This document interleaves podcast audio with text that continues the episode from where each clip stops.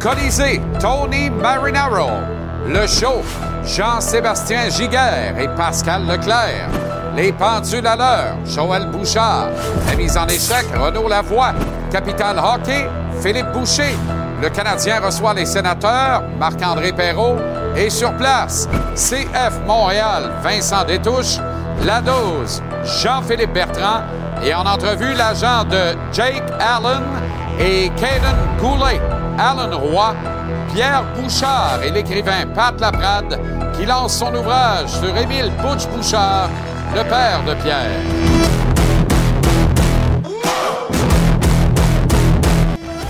Comment allez-vous? Très heureux de vous retrouver. Excellent mardi. Bienvenue à JC. À nouveau, jour de match ce soir.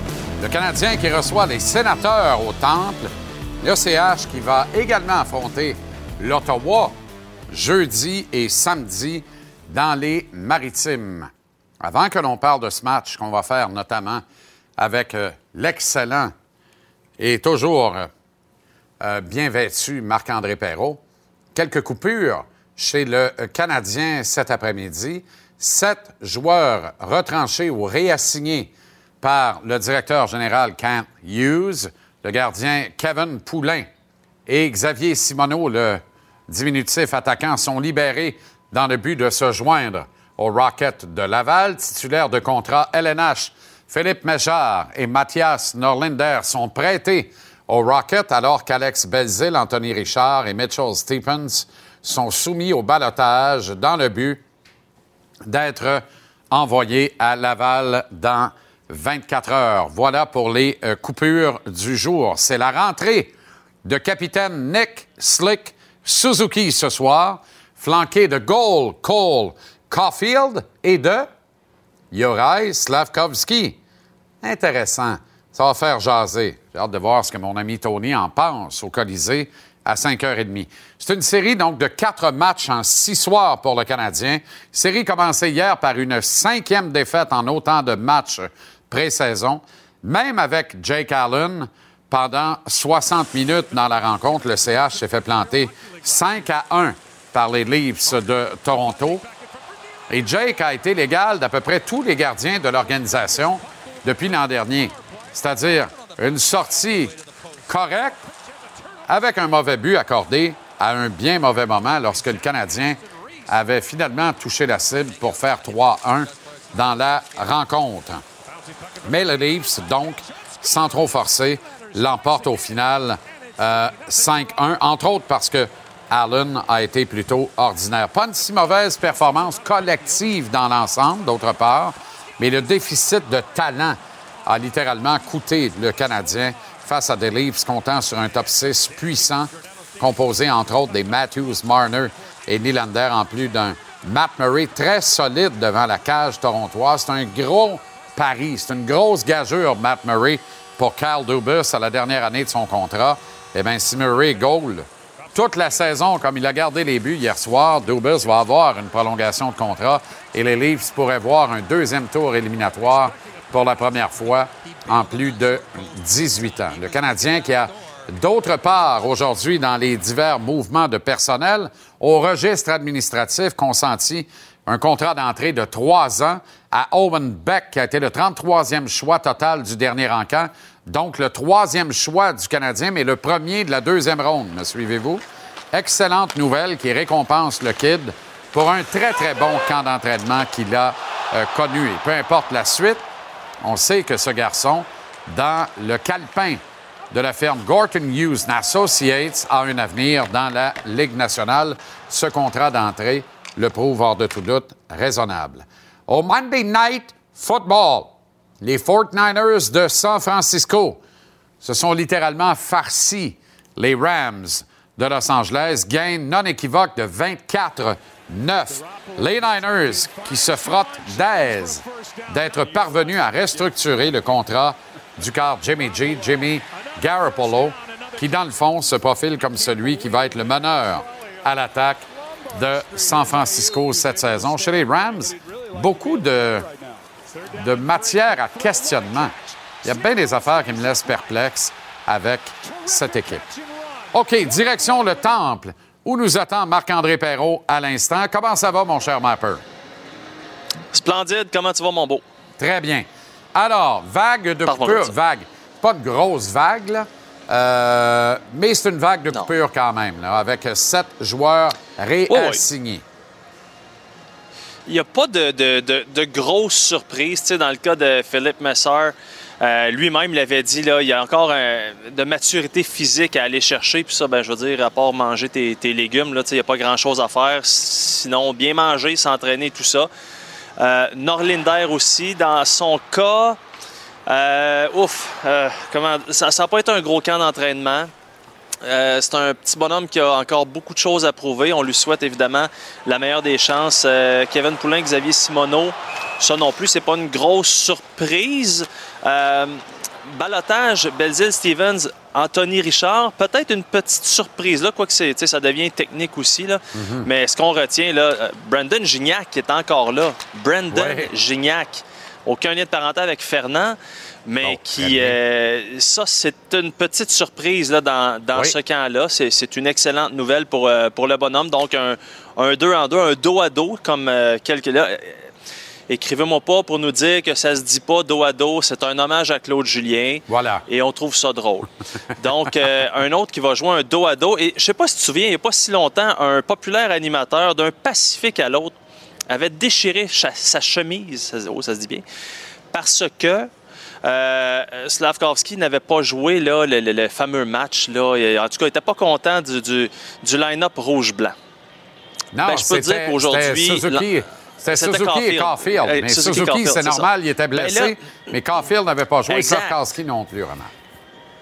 Là, c'est ça. J'avais Slavkovski en tête parce que ces trois-là vont jouer. Ça, c'est euh, un bonbon, un candy en français. Pour les partisans, je peux te dire que les gens avaient hâte parce que, euh, tu sais, habituellement, on met les trios sur Twitter. Pour moi, c'est un bon baromètre, Twitter. Tu vas me dire que ça n'a pas rapport, mais bon. Et là, j'ai juste mis le premier trio. Boum, ça a explosé la twittosphère. Les gens ont hâte de voir ça.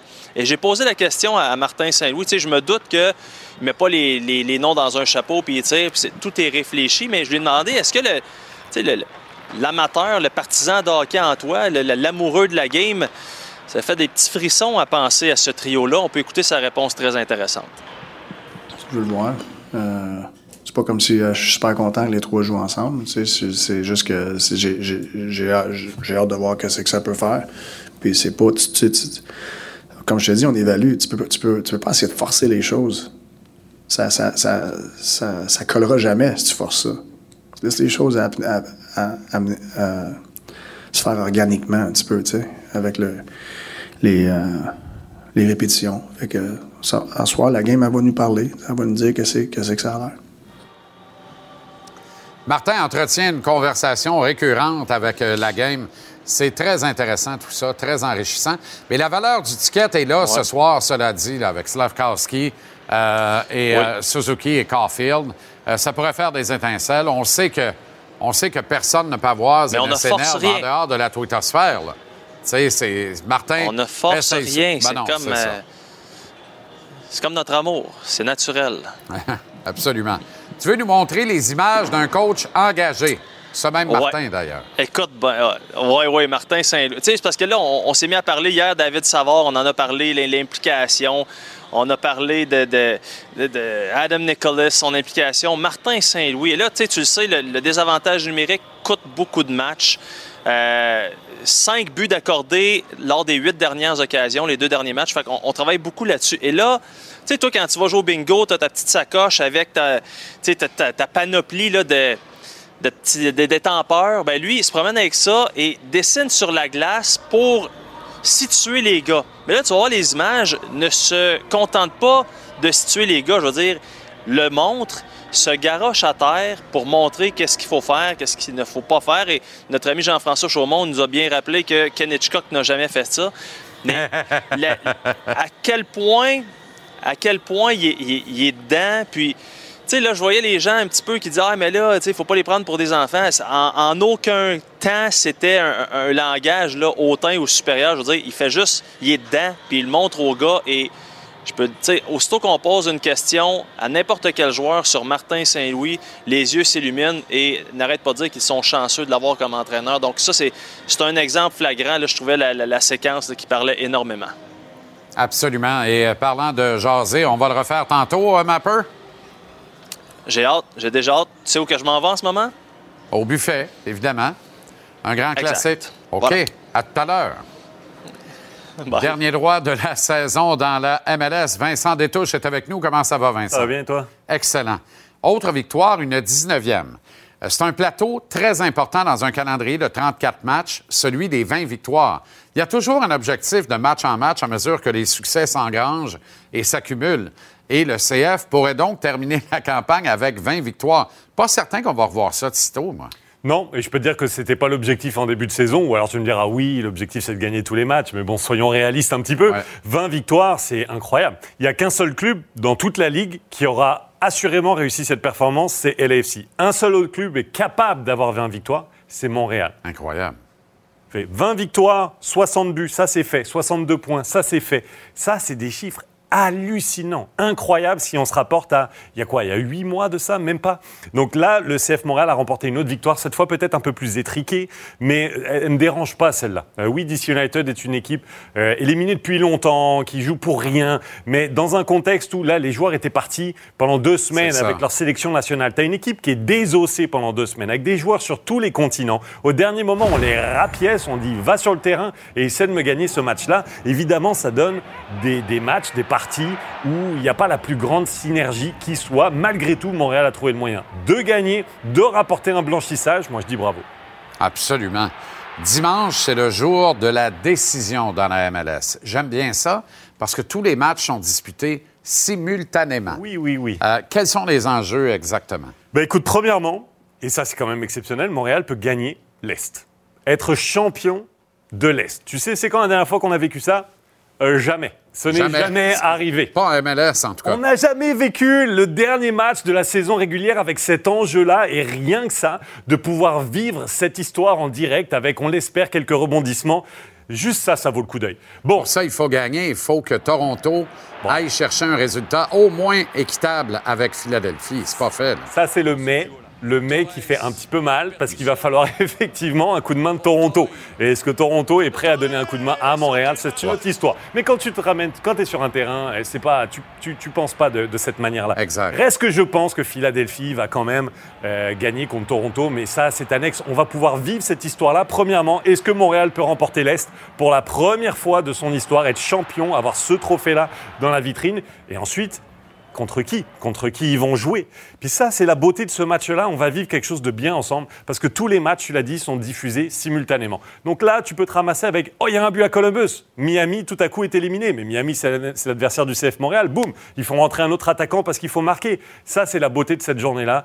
On risque de vivre quelque chose de sympa. Intéressant. Euh, Parle-nous de la formule des séries éliminatoires, parce que là, on va y être. Alors, il faut se rafraîchir ça pour voir comment ça va, parce que ça va assez vite, merci quand même. Ça déboule, en fait. Ça déboule. Effectivement, là, on va commencer donc le 15 octobre. La finale sera jouée euh, 5, 5, ou 6 novembre. 5 ou 6 novembre, effectivement, 5 novembre.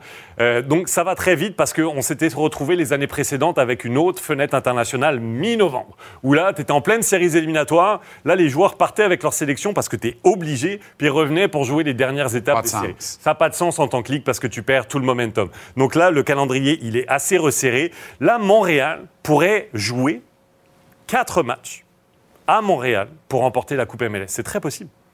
C'est très possible. Il n'y a qu'une seule équipe qui pourrait, advenant que Montréal remporte ses matchs, une seule équipe qui pourrait empêcher Montréal de, disputer tous ses matchs ici. LAFC. C'est LAFC. On peut avoir quatre matchs, on peut avoir une Coupe MLS à Montréal d'ici quelques semaines. C'est très, à moins que Philadelphie euh, ne termine premier et qu'on doive aller les battre chez eux. À moins que Philadelphie. Philadelphie, oui, mais si Montréal se ramasse en finale de, la Coupe MLS, c'est qu'a priori, Philadelphie n'est plus euh, exact, Mais ce que je veux dire, c'est que 2023 me fait un peu peur. Euh, et surtout, 2022 me plaît beaucoup. Parce que je regarde cette fin de saison, Philadelphie vient de perdre, les Red Bulls de New York viennent de perdre. Il n'y a personne qui a du momentum, personne sauf qui, sauf Montréal. Et tout se joue là. sur un match, là, à chaque ronde. Il n'y a plus de série aller-retour au total des buts. Un match. C'est terminé. 90 minutes Alors, c'est et prolongation. Win or go home. Il vaut mieux que tu les joues à Montréal, non? Et en tout cas, gagne ou perd, c'est le sport. Mais on va vivre ça à Montréal. C'est, on, va, on- on vit une qu'on saison. va, on va en jouer 3 sur 4 à Montréal, dont la Coupe MLS. Il faudra aller gagner la finale de l'Est à Philadelphie, ce que nous ferons. Aucun problème. Avant de revenir, parce que LAFC aura été. Parce que dans l'Ouest, là, c'est, euh, on joue souvent à qui perd gagne et il y a souvent un invité surprise qu'on n'attend pas et qui se faufile jusqu'au bout. Euh, bref. Dans, dans le pire des cas, même si LAFC parvient jusqu'en finale, il y a, il y a un, des, euh, un des nôtres, Maxime Crépeau, qui est Bien le sûr. gardien de LAFC, un ancien de, de l'Impact. Quel scénario ce Pour être serait de belles retrouvailles. Et lui, son statut n'est pas discuté à Los Angeles, alors qu'ici, on entre en série avec un vent d'eau, mais sans réel gardien numéro un. Ça, c'est fou. Ça, c'est fou. Alors, je sais pas. euh, Je sais pas ce que fait Yaroslav Alak par les temps qui courent, mais Carey Price, en tout cas, on sait qu'il pourra pas venir aider. Non. Mais c'est un peu ce genre de débat-là. Parce que ça fait depuis quelques semaines qu'on n'a pas de gardien numéro 1 du côté du CF Montréal. James Pantemi, Sébastien Breza, Exact. les deux alternent. Ce que je peux te dire, c'est qu'il y aura un gardien numéro 1 pour les séries, du début jusqu'à la fin, sauf que on ne sait pas qui c'est à ce moment-ci. Je pense que ce sera Pantemis. Merci, Vincent. Avec plaisir. Question du jour. Que voulez-vous voir du Canadien dans les trois derniers matchs préparatoires? 1. Un système de jeu s'installer. Réponse la plus populaire à 37,8% Merci pour ça, je suis pas mal d'accord avec vous. 2. Un maximum de recrues en uniforme. Réponse la moins populaire à 12,7% Vous souhaitez déjà qu'on prenne une forme de... C'est fini la reconstruction? 3. Un maximum de vétérans en uniforme. Deuxième réponse la moins populaire, 20,7% Et la deuxième réponse la plus populaire, 4. Au moins une victoire, joie le vert, à 28,7% des répondants.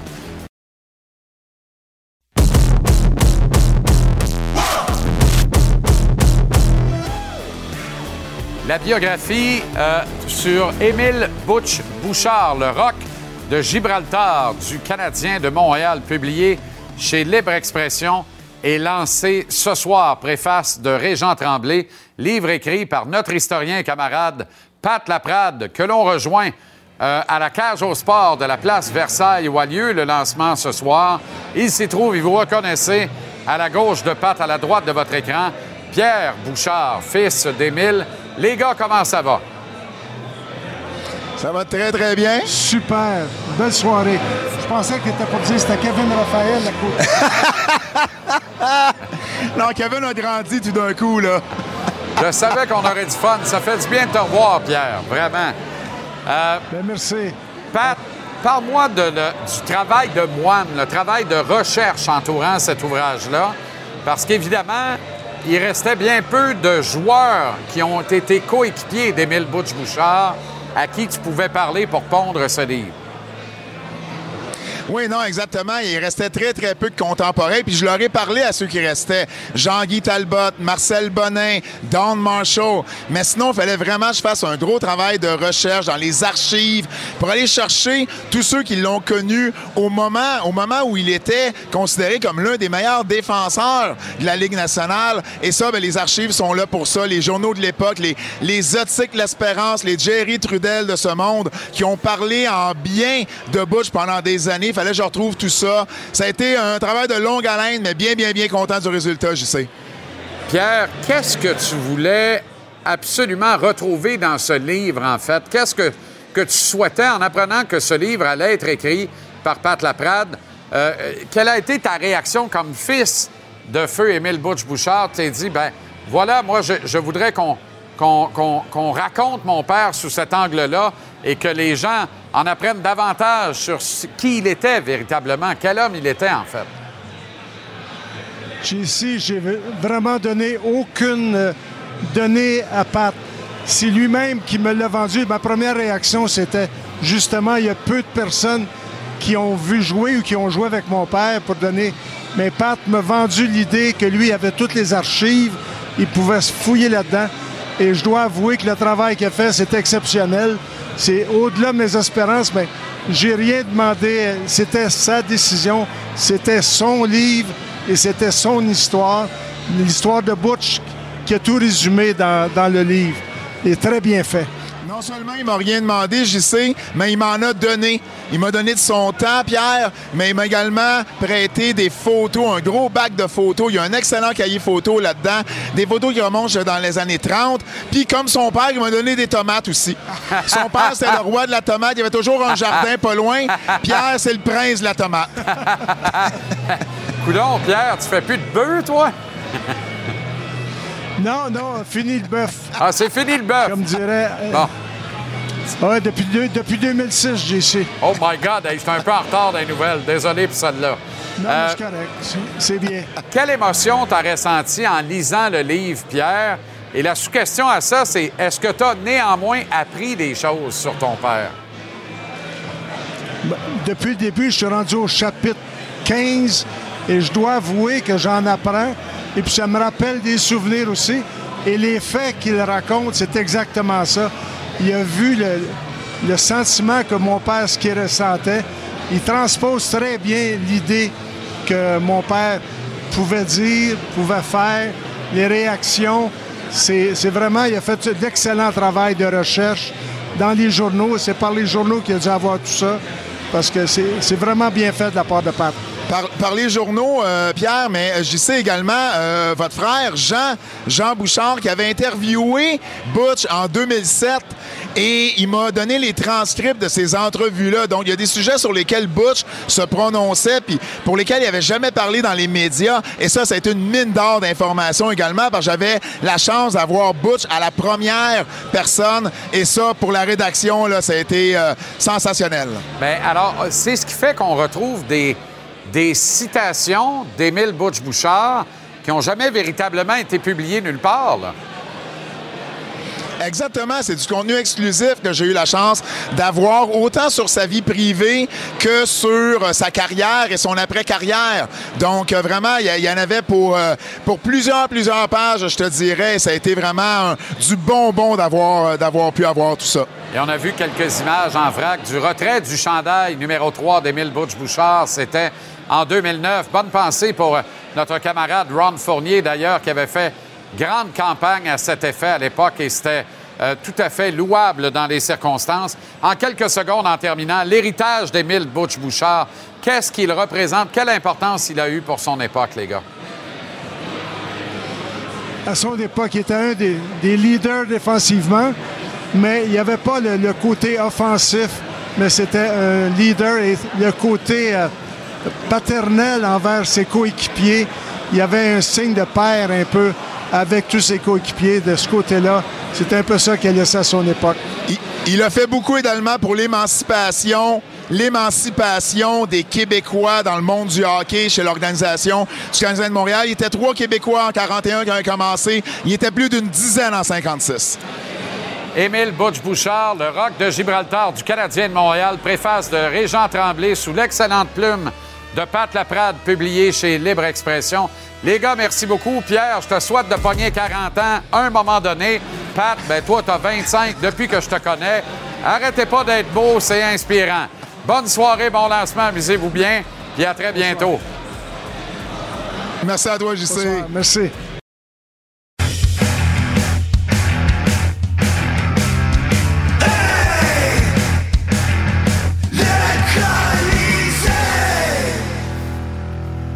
Avec Tony Marinaro, comment ça va, Tony? Très bien, et toi? Très bien, très bien. Tu veux revenir, tu veux commencer ce soir avec Albert Jackay. Tu es un peu étonné, là. Pourquoi? Ben, ton favori, Juraj Slavkowski, est muté avec Slick Suzuki et 7-Up tout sauf plate Gold Caulfield. Puis tu veux commencer avec Albert Jackay. Écoute, ce matin, quand on m'a appelé pour dire tu veux parler de quoi avec Jean-Charles ce soir, j'ai dit je veux parler d'Albert Jacquet. Plus tard dans la journée, on a su que Slavkovski va être sur un trio avec Suzuki et Caulfield. Mais Moi, je suis capable le de changer de discussion, il n'y a pas de problème. Ben oui, mais non, mais c'est parce que là, là on tue la une, là. Écoute bien. C'est commencer. ton favori, là. Sur le premier trio, tu rêves de ça, tu t'en caresses d'aise depuis un mois et demi, là. Je dois admettre que ce jeune homme-là, je l'aime beaucoup, là. OK? Je l'aime beaucoup parce que j'aime le fait que il y a une humilité qui est incroyable. Oui. Hier soir, j'ai trouvé que le match c'est, bien, a, a bien été pour lui. Là. Oui. Il y a quatre lancés au but. Il y a eu la passe. Il aurait facilement pu marquer un but sur le 2 contre 1, mais c'est un bel arrêt de Matt Murray. Et on a vu des flashs de lui. Là. Maintenant, c'est juste de mettre tous ensemble. là. On a vu pourquoi il était choisi premier sélection euh, au repêchage. Mais après le match, qu'on lui a dit Tu as joué ton meilleur match, il a dit Oui, à date, j'ai joué mon meilleur match. Ouais. Mais, Mais c'est loin ça. de qu'est-ce que je suis capable de faire. Et ensuite, quand on dit, tu as failli marquer ton premier but, il dit, oui, mais dans cette ligue-là, les gardiens sont bons. Il a répondu à toutes les, questions euh, de façon honnête. Il riait, il était de bonne humeur. Écoute, je l'adore. Et qu'est-ce que Martin Saint-Louis a fait ce soir? Moi, j'adore ça parce que c'est un entraîneur qui te fait jouer avec quelques différents joueurs sur différents trios. Là, il aime ton match hier soir, puis il dit Tu sais-tu quelque chose, le Big, là? Tu mérites de jouer avec les meilleurs ce soir. Ouais. Je te donne une belle audition, je te donne une belle vitrine. J'espère que tu vas bien faire. Puis si tu le fais, tu vas, tu vas pas bien, c'est pas la fin du monde non plus. Il y a quand même des éléments dans son jeu qui portent à croire et qui nous crèvent en pleine face que ça demeure un très jeune joueur. faut juste prendre notre oxygène un peu égal dans le dossier Slavkovski. Il a beau être le plus lourd du camp d'entraînement chez le Canadien sur la glace à quoi? 240 livres. On sent qu'il est encore un peu fragile aux chevilles sur les lames.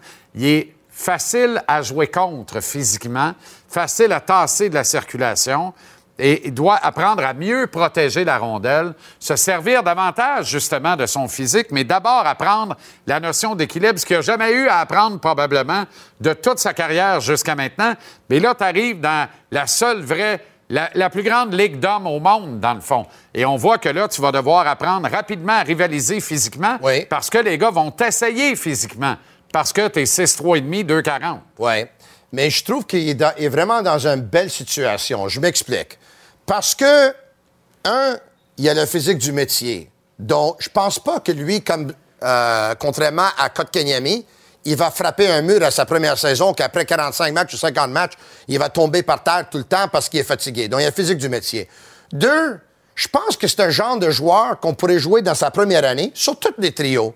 Ça va bien, ça va bien à la maison. Tu veux jouer sur le premier, tu veux jouer sur le premier. Tu veux jouer sur le deuxième avec Josh Anderson puis avec Monahan, tu veux jouer sur le deuxième. Tu veux jouer sur le quatrième avec Evans puis Doc, mais tu veux jouer sur le quatrième avec Evans. Tu veux jouer l'aile gauche avec Dvorak Ouais, puis Gallagher. ouais, ouais, en passant, je l'aime beaucoup plus à l'aile gauche. Hein? Sur le quatrième avec Evans puis Doc. Oui, je, je sais que c'est alors- ça ton souhait. Non, mais. Et je pense Ah non, que ça pas peut du arriver. tout. Pas du tout. Moi, c'est quatrième trio. Moi, c'est Evans, avec Evans Gallagher. Et Gallagher. Oui, je Ouais, sais. Exactement. Habitacle naturel pour les trois. Mais pas pour longtemps dans le cas de Slavkovski. Oui. Mais dans le cas d'Evans et Gallagher, bien correct de même. Puis si jamais il allait à Laval, le Canadien ont le temps, c'est une équipe en reconstruction, comme je te dis. Je comprends. Mais là, ça fait quasiment cinq minutes, puis tu fais de l'évitement volontaire des vraies Moi, affaires. j'invite là. rien. Sean Monahan. Oui. Quelle entrée en matière, quand même. Regarde le jump, le coup de patin de ce gars-là, quand il oblique vers le centre, accepte une passe. D'ailleurs, d'Albert Jacquet, qui sort des sauces affolantes. Les mêmes sauces pour lesquelles on s'émoustillait devant Alexander Romanov il y a trois ans. Jacquet les fait là, un peu contre toute attente. Mais là n'est pas le point. Monahan ne joue pas comme un gars qui a mal aux hanches. Il joue pas comme un, un gars qui a mal en nulle part. Je trouve ça très stimulant, très intéressant.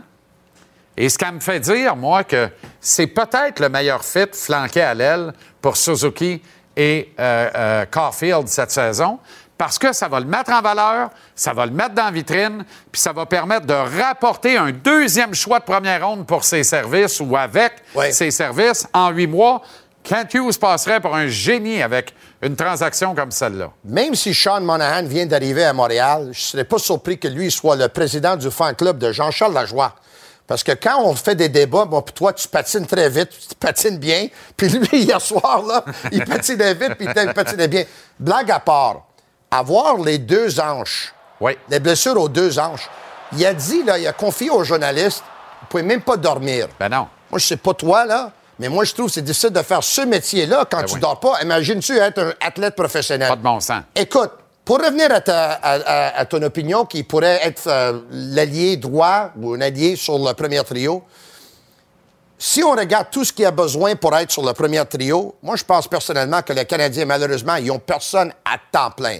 Parce que Slavkowski, c'est sa première année, on ne sait pas comment il va réagir. Josh Anderson, il manque bien trop de constance, Non, malheureusement, il marque pas. Anderson a eu le break l'année passée, ça n'a rien donné. On sait que c'est au niveau IQ que ça ne suit pas les deux autres. Ça prend quelqu'un qui va être capable de les suivre sur le plan du IQ. Il j'aime beaucoup Josh Anderson, tant qu'à moi, pas d'affaire là. Ouais. Kirby Doc, c'est une autre solution. Moi, je vois ces deux-là, j'en vois pas d'autres. Je voyais Dadonov en début de camp, il s'est disqualifié de lui-même. Ouais. Tu comprends? Je, je regarde dis, c'est-tu le vendeur d'assurance des joueurs dans le vestiaire ou quoi? Et si Sean? Monahan produit au rythme qu'il a produit les dernières années, est-ce que tu l'échanges quand même pour un choix de premier rond parce que tu es en reconstruction ou si tu peux lui donner en Ben oui, prolongation mais de ça, contrat? c'est si là l'affaire. Là. Tu tombes dans le même piège que les gens.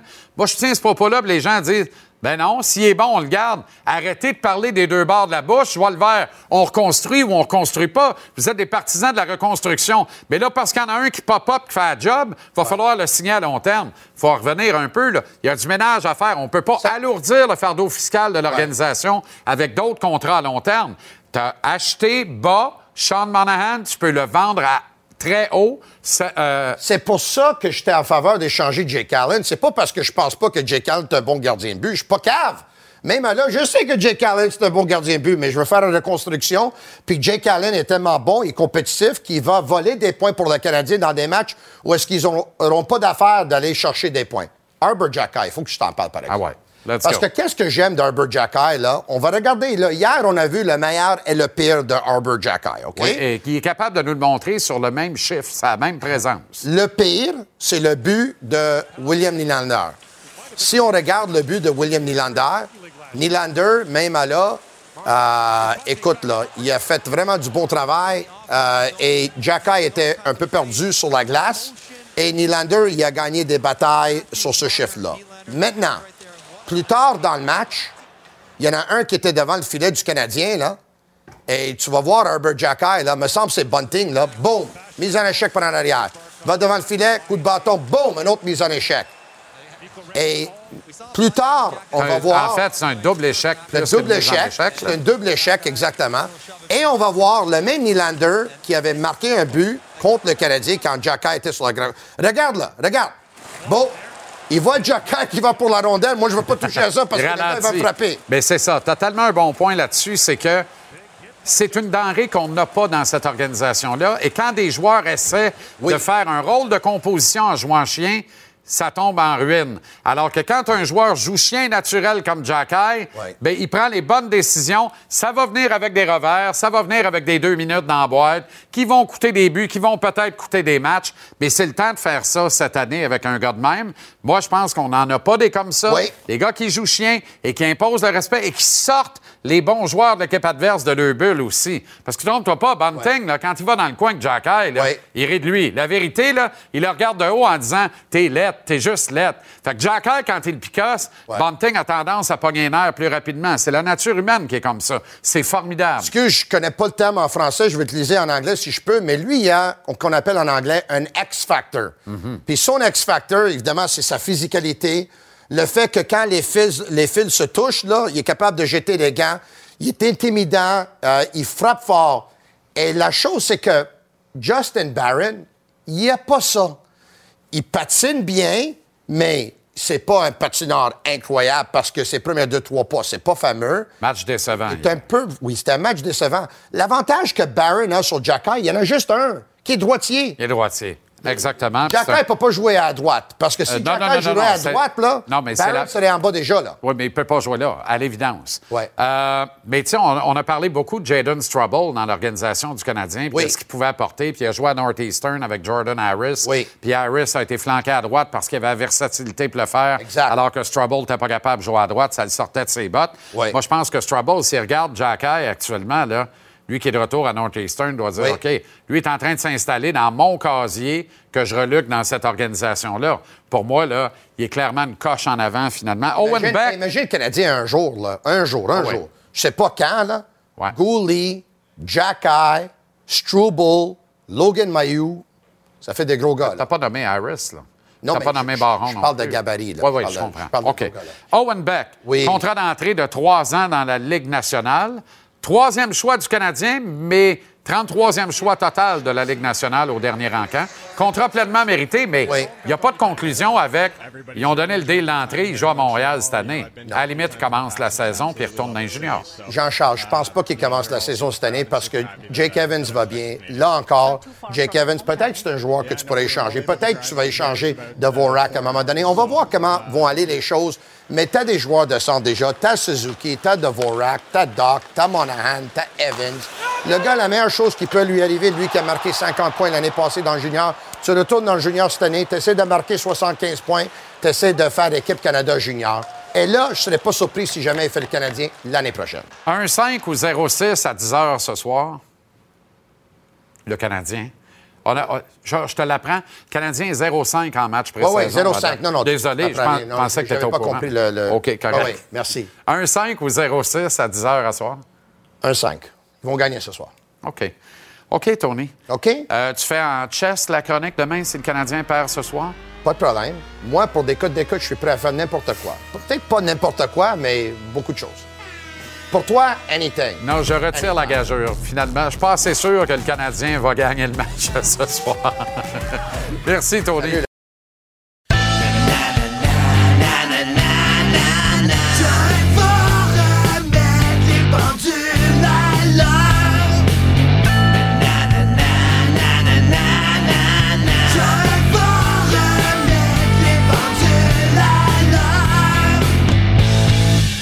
Comment ça va, Joël? Ça va super bien, JC, toi? Excellent. Parlons de Martin Saint-Louis.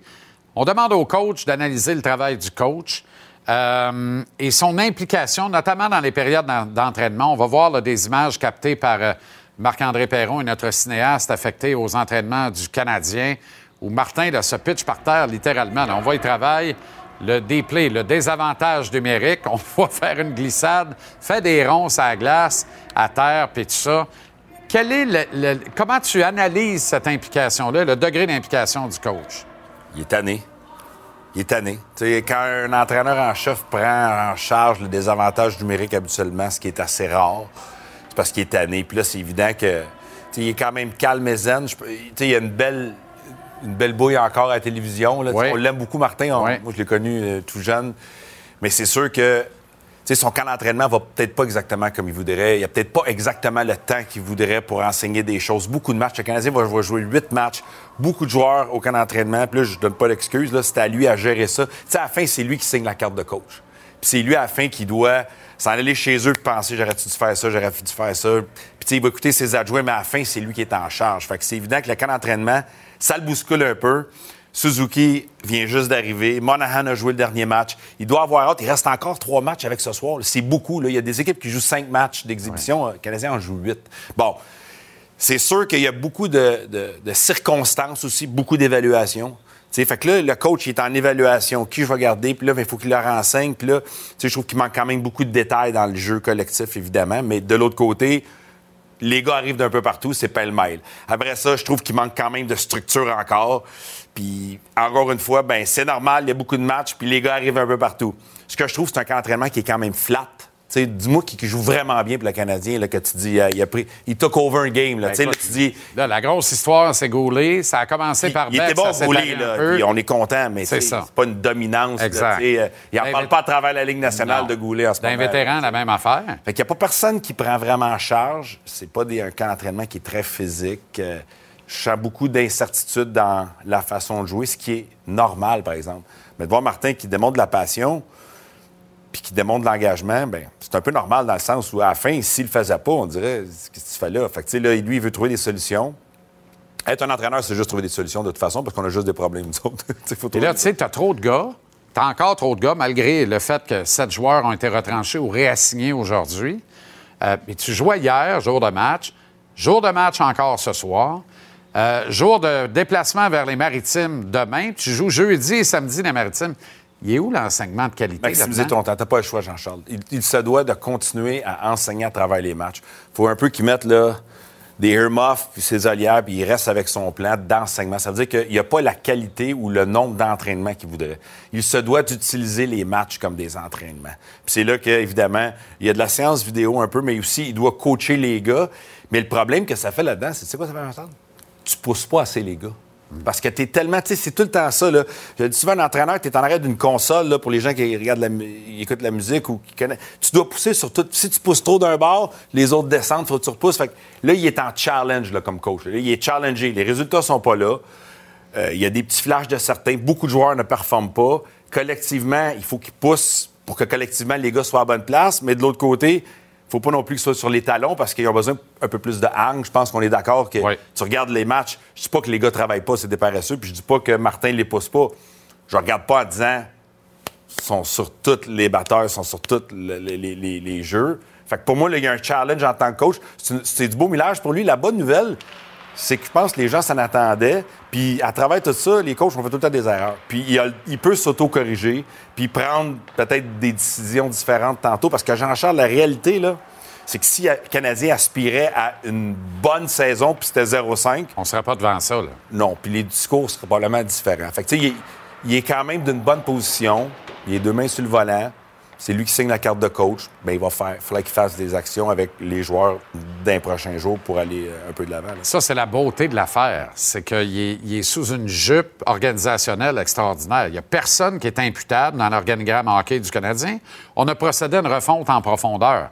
Fait qu'il n'y a personne dans la haute direction, Jeff Molson en tête, qui va achaler qui que ce soit avant deux ans. Ça va bien de ce côté-là. C'est mal connaître la marmite de Montréal en même temps. De l'autre bord, à un moment donné, tu vois les gens, là, sondage du jour notamment, 0,5, on peut-tu en gagner une, je vois le vert? Ben oui, c'est la deuxième réponse la plus populaire parce que Ouais, ouais. on veut, veut pas, tu veux gagner les matchs de hockey. Martin Saint-Louis, c'est un gagnant, c'est un homme fier, c'est un, c'était un joueur fier, c'est pas, un, c'est pas un coach qui est moins fier. Il veut ra- ramasser une coupe de deux points. C'est sûr que la victoire aide toujours à l'enseignement aussi.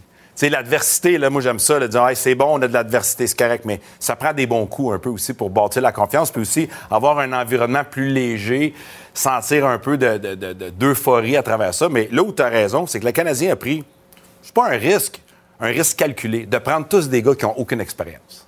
Puis de dire, c'est des gars qui ont du talent, que ce soit le directeur général, les coachs, les adjoints, tout le monde. On prend des gars qui n'ont pas beaucoup d'expérience, très talentueux, des bonnes personnes. Puis c'est quoi? Ils vont apprendre on the go. C'est ça un peu le, le plan. Et là, c'est ce qu'ils font, C'est ce qu'ils font en ce moment. C'est ce qu'on voit Ils sont à l'école, ils apprennent à. Tu sais, c'est des bons gars de hockey, des gars qui ont de la passion, des bonnes personnes. On les connaît tous Ouais. au Québec. Des gars qui ont probablement le succès du Canadien à cœur. Le manque d'expérience va être comblé avec la situation qui les aide à prendre de l'expérience on the go. Puis là, il est là-dedans. Puis c'est quoi? C'est ça qui va le rendre meilleur comme entraîneur aussi. Maintenant, faut qu'il apprenne à le gérer et à trouver des solutions parce qu'à un moment donné aussi, ça tombe que les joueurs te regardent en disant on fait quoi? Tu tu peux pas trop en bypasser. Là, les- Non. les- tu peux pas, sinon, on va mettre un iPad en arrêt du banc et on ne coachera plus. Parle, parle pas là-dessus parce que c'est intéressant. Martin a dit Je préfère que les gars regardent l'iPad juste dans un TV time-out, Mhm. les pauses publicitaires, puis entre les périodes. J'ai peur que ça y sorte de leur game. Hier soir, je dis Coudon, il regarde ça la soirée des élections en parallèle? Mhm. Il a passé la soirée dans son iPad hier soir. Fait que j'espère que ça l'a pas sorti de sa game non plus.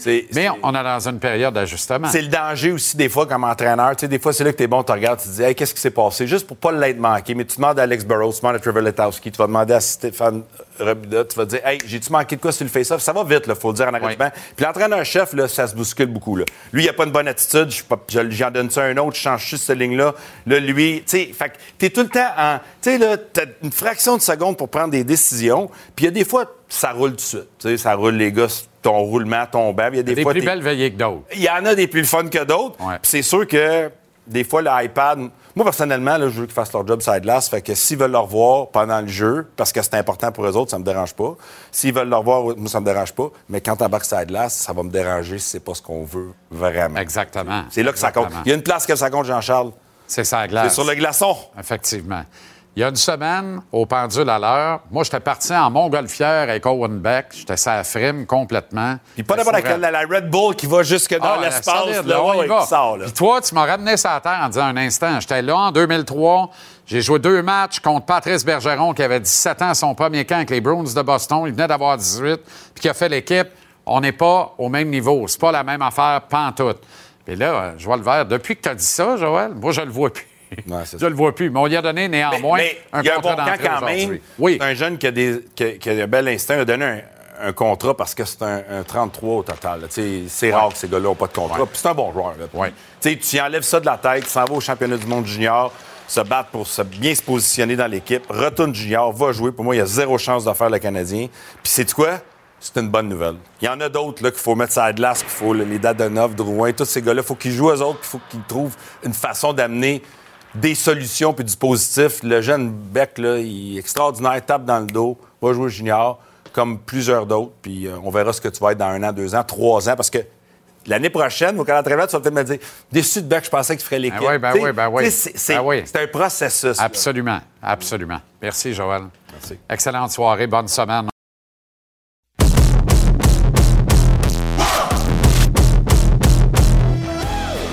Marc-André Perrault est au temple pour le match canadien-sénateur ce soir. Sixième de huit matchs pré-saison pour le CH. Euh, bon, vous venez de le voir en train de s'essuyer le bec, là, probablement qu'il avait la face dans le gâteau au buffet, dans la salle média, évidemment. Même pas. Mais écoute, je viens juste de terminer. Tu sais, il n'y a pas grand-chose qui m'émeut dans la vie, mais là, on vient de parler avec euh, Serge Savard et Yvan Cournoyer. Il y avait aussi euh, Pointu qui était là pour nous parler de la, le, le fameux 50 ans de la série du siècle. Puis, je veux dire, j'aurais pu les écouter pendant encore 15-20 minutes. C'est fou, hein, comment ça fait, autant ça fait lo- longtemps, autant ces messieurs-là se souviennent des détails, là, mais d'une précision comme euh, M. Cournoyer qui nous raconte là, sur le but de Paul Anderson. Il dit J'étais supposé changer, j'étais fatigué, j'étais brûlé, je me suis rendu compte que j'allais pas me rendre au. Fait que finalement, j'ai continué à jouer. Puis il, a- il a- assisté là, de, de- de très près à ce but-là. Écoute, c'est, on est chanceux là, de, de vivre ça. Donc, euh, c'est pour ça que je me retrouve euh, dans, dans les sous-sols avec les, les joueurs qui s'entraînent pas trop loin. Ben Mais oui. regarde, euh, Mais je veux pas, euh, au, au match de ce Mapper, soir. euh, Mapper, je Oui. veux pas être pisse-vinaigre, là, je veux pas cracher dans la soupe, loin de là. là. Les Leafs de Toronto ont profité d'un match pré-saison pour signer les 50 ans de la série du siècle, mais alors qu'elle se déroulait pratiquement jour pour jour il y a 50 ans. Là, elle est terminée il y a Ouais. 50 ans, plus une semaine au moment où le Canadien décide de souligner euh, euh, la série du siècle à son tour. Ce qu'on me raconte, moi, c'est que c'était pas dans les cartons et qu'on a un peu réagi à ce qu'on a vu à Toronto en disant on va avoir l'air des foins si on fait rien. Rendu là, j'ai juste envie de dire, possible. prenez votre temps, attendez, puis faites-le vraiment en grand dans une grande fête. S'il le faut, avant un match euh, euh, Canadien-Leafs plus tard dans la saison. Mais je crache pas dans la soupe, là. C'est l'effort de le Ben, souligner, d'inviter je- ces gars-là, elle est là, puis ça nous donne un- un- des propos riches, des moments intéressants. Bravo oui. pour ça. Mais j'ai l'impression qu'encore une fois, été, euh, on a comme réagi à la remorque de Toronto. Tu comprends? C'est Ouais, juste ça. pour avoir été à Toronto le, le 28 septembre, qui est une date très spéciale pour plusieurs raisons, tu le sais, euh, sais, je pense que je, je- je pense qu'on va avoir autant de fun ici ce soir. là. Les partisans à Montréal sont pas mal plus bruyants et euh, Ça, c'est pas sûr. plus respectueux de l'histoire, là, mais disons que c'était assez tranquille à Toronto. là. C'était c'était même étonnant à quel point ça avait pas l'air de stimuler trop trop. Fait que ça- tu sais, quand même, ça va être le fun ce soir. là. Ça va être un, un bel événement. Euh, les gens sont de bonne humeur. Tu sais, c'est fou, hein? On dirait que les attentes sont tellement basses, mais les gens sont de bonne humeur. Regarde aujourd'hui, juste le fait d'avoir Caulfield, Slavkovski, Suzuki sur un même trio, les gens sont de bonne humeur. Les gens, là, ils ont passé une belle journée, ils ont hâte au match de ce soir.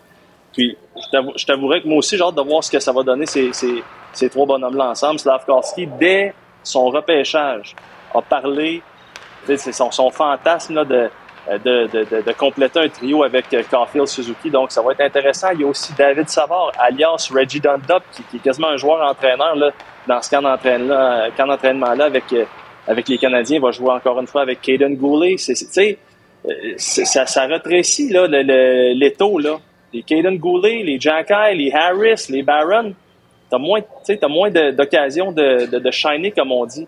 Alors, euh, ça, ça- ça va être une belle soirée. Inquiète-toi pas, sinon je vais m'en occuper. OK. Owen Beck a signé son contrat d'entrée. Lui, euh, tu lui as parlé Ouais. euh, plus tôt aujourd'hui. Il joue le match ce soir, on l'a vu, là, au centre du troisième trio. Peut-être un dernier match avant de retourner dans les rangs juniors, mais un peu, faudra voir. là. De toute évidence. De toute é- Puis écoute, c'est un petit. Tu sais, il y en a quatre repêchés en deuxième ronde cette saison qui ont déjà signé un contrat. Ça va être 95 000 beaux dollars, devise américaine évidemment pour euh, Owen Beck. Lui a gagné son pari, il a été extraordinaire. C'est un petit bonhomme qui est super calme, un peu timide, Mais plus, le camp avançait, plus tu voyais la confiance qui augmentait. Pendant, au camp des recrues, il était tout simplement euh, trop fort pour être là. Puis ça s'est poursuivi avec les hommes étant encore meilleurs. Mais vous allez voir, c'est un, un, petit bonhomme, euh, ben, petit bonhomme, un homme très, très intelligent. I just texted a lot of people. Um, you know, I didn't want to spend too much time on the phone. Um, you know, I called my mom and my dad, obviously, and, uh, you know, let them know first. And, um, yeah, uh, they were all extremely excited for me. Bon, c'est parfait. Bon petit bonhomme qui était le joueur, le joueur euh, étudiant de l'année au pays. Ouais. Là, prendre une petite pause. Je veux me concentrer sur le hockey. Donc, euh, à suivre le cheminement d'Owen Beck. Je te laisse aller jouer. Euh... Donne-moi un bec. Te laisse, oui. te laisse aller jouer au soccer avec les joueurs dans le garage. Bonne soirée, bon match, Mapper. Et à demain. Salut tout le monde. N'oubliez pas, on est là ce soir, tout de suite après le match du Canadien. Nick Suzuki qui joue ce soir, c'est pas beau ça? C'est très beau. Et ensuite, on quitte pour les Maritimes pour deux autres duels face aux sénateurs. Alors, il risque d'avoir des coupures ce soir ou demain. J'ai hâte aux coupures. J'ai hâte. Bon, avant de parler des affaires un peu plus importantes, un petit fac, rien de grave. Mais en début de camp d'entraînement, Martin Saint-Louis a parlé de l'utilisation du iPad au banc par les joueurs. Euh, c'est une tendance de plus en plus lourde qu'on voit aux quatre coins de la Ligue euh, nationale. Martin qui disait, en somme, qu'il préférait, lui, que les joueurs se réservent le iPad pour les temps d'arrêt publicitaires de la télévision ou entre les, périodes dans le euh, vestiaire. Sa crainte, lui, c'était de dire s'il a face dans l'iPad trop souvent, il va perdre le feeling de la game. Il va perdre le focus, puis il va perdre le feeling de la game. Visiblement, cette motion ne s'applique pas à l'entraîneur-chef du Canadien. C'est vraiment un fun fact, là. Mais hier, là, s'il n'a pas passé une demi-heure sur 60 minutes d'action, la face dans l'iPad à regarder des séquences, il n'a pas passé cinq secondes. Ça m'a bien fait rire. J'ai dit, j'espère que Martin ne perd pas le feeling de la game et le focus de la game. Je suis sûr que non, là. C'est une boutade. Mais c'est ça pareil. on est parti de Touche pas à ça avant les TV timeout. Viens ici, il faut que je te montre une séquence. regarde, le go vient de rentrer dans l'Assomption. Ah non, ça, c'était à l'autre. OK, c'est pas important. Euh... Yoraï Slavkowski euh, avait interpellé le coach, la direction, les partisans, tout le monde en disant euh, By the way, si vous cherchez quelqu'un pour jouer avec euh, Slick Suzuki et Gold Caulfield, va le faire, moi. Sa campagne a fonctionné. Euh, sans doute grâce à sa tenue dans le match d'hier, qui a été son meilleur, il faut le dire, là, depuis le début du camp d'entraînement. Il se retrouve donc ce soir sur le même trio que le capitaine qui fait sa rentrée et que Gold Caulfield. Solution durable, je serais renversé de ça, honnêtement, même si le développement compte davantage que les résultats. Pas moi qui l'a dit, c'est Kent Hughes puis Martin Saint-Louis eux-mêmes. Est-ce que le développement de Slav va être meilleur, utilisé régulièrement sur un premier trio avec le Canadien? Peut-être, et j'en doute. Est-ce que le capitaine et le sniper 7-up, tout sauf plate, Caulfield, vont apprécier longtemps de traîner une verte recrue qui a tellement de choses à apprendre sur leur trio? Pas certain de ça, moi. Les deux kids, au fond, là, tôt ou tard, vont vouloir de la production, vont vouloir de la régularité, vont vouloir être mis en valeur et que leur trio performe. Ils veulent jouer avec le meilleur joueur possible à leur côté. Là, ce soir, c'est Slavkowski, mais bien assez vite, j'ai l'impression qu'ils vont se revirer de bord, regarder à gauche, regarder à droite, on peut-tu essayer avec lui? On peut-tu essayer avec lui? On peut-tu essayer avec lui? On peut-tu essayer avec 5-6 autres? J'ai l'impression que c'est comme ça que ça va se passer. J'ai adoré le match de Sean Monahan, cela dit, hier qui visiblement patine comme un gars qui a plus mal aux hanches. C'est une bonne nouvelle, ça. Comme Jiggy qui, après les opérations aux hanches, a retrouvé plus de flexibilité qu'avant les opérations. On dirait, regardez comment Monahan a ouvert pour euh, percer le mur défensif des Leafs et obliquer jusqu'au filet, bien défendu par Matt Murray hier soir. Pour moi, le choix pour jouer avec Suzuki et Caulfield se fait entre deux joueurs de centre que tu vas muter à l'aile, mais qui vont pouvoir prendre des mises en jeu selon la situation puis l'endroit sur la patinoire. Et ça se passe entre Monahan et Kirby Dock.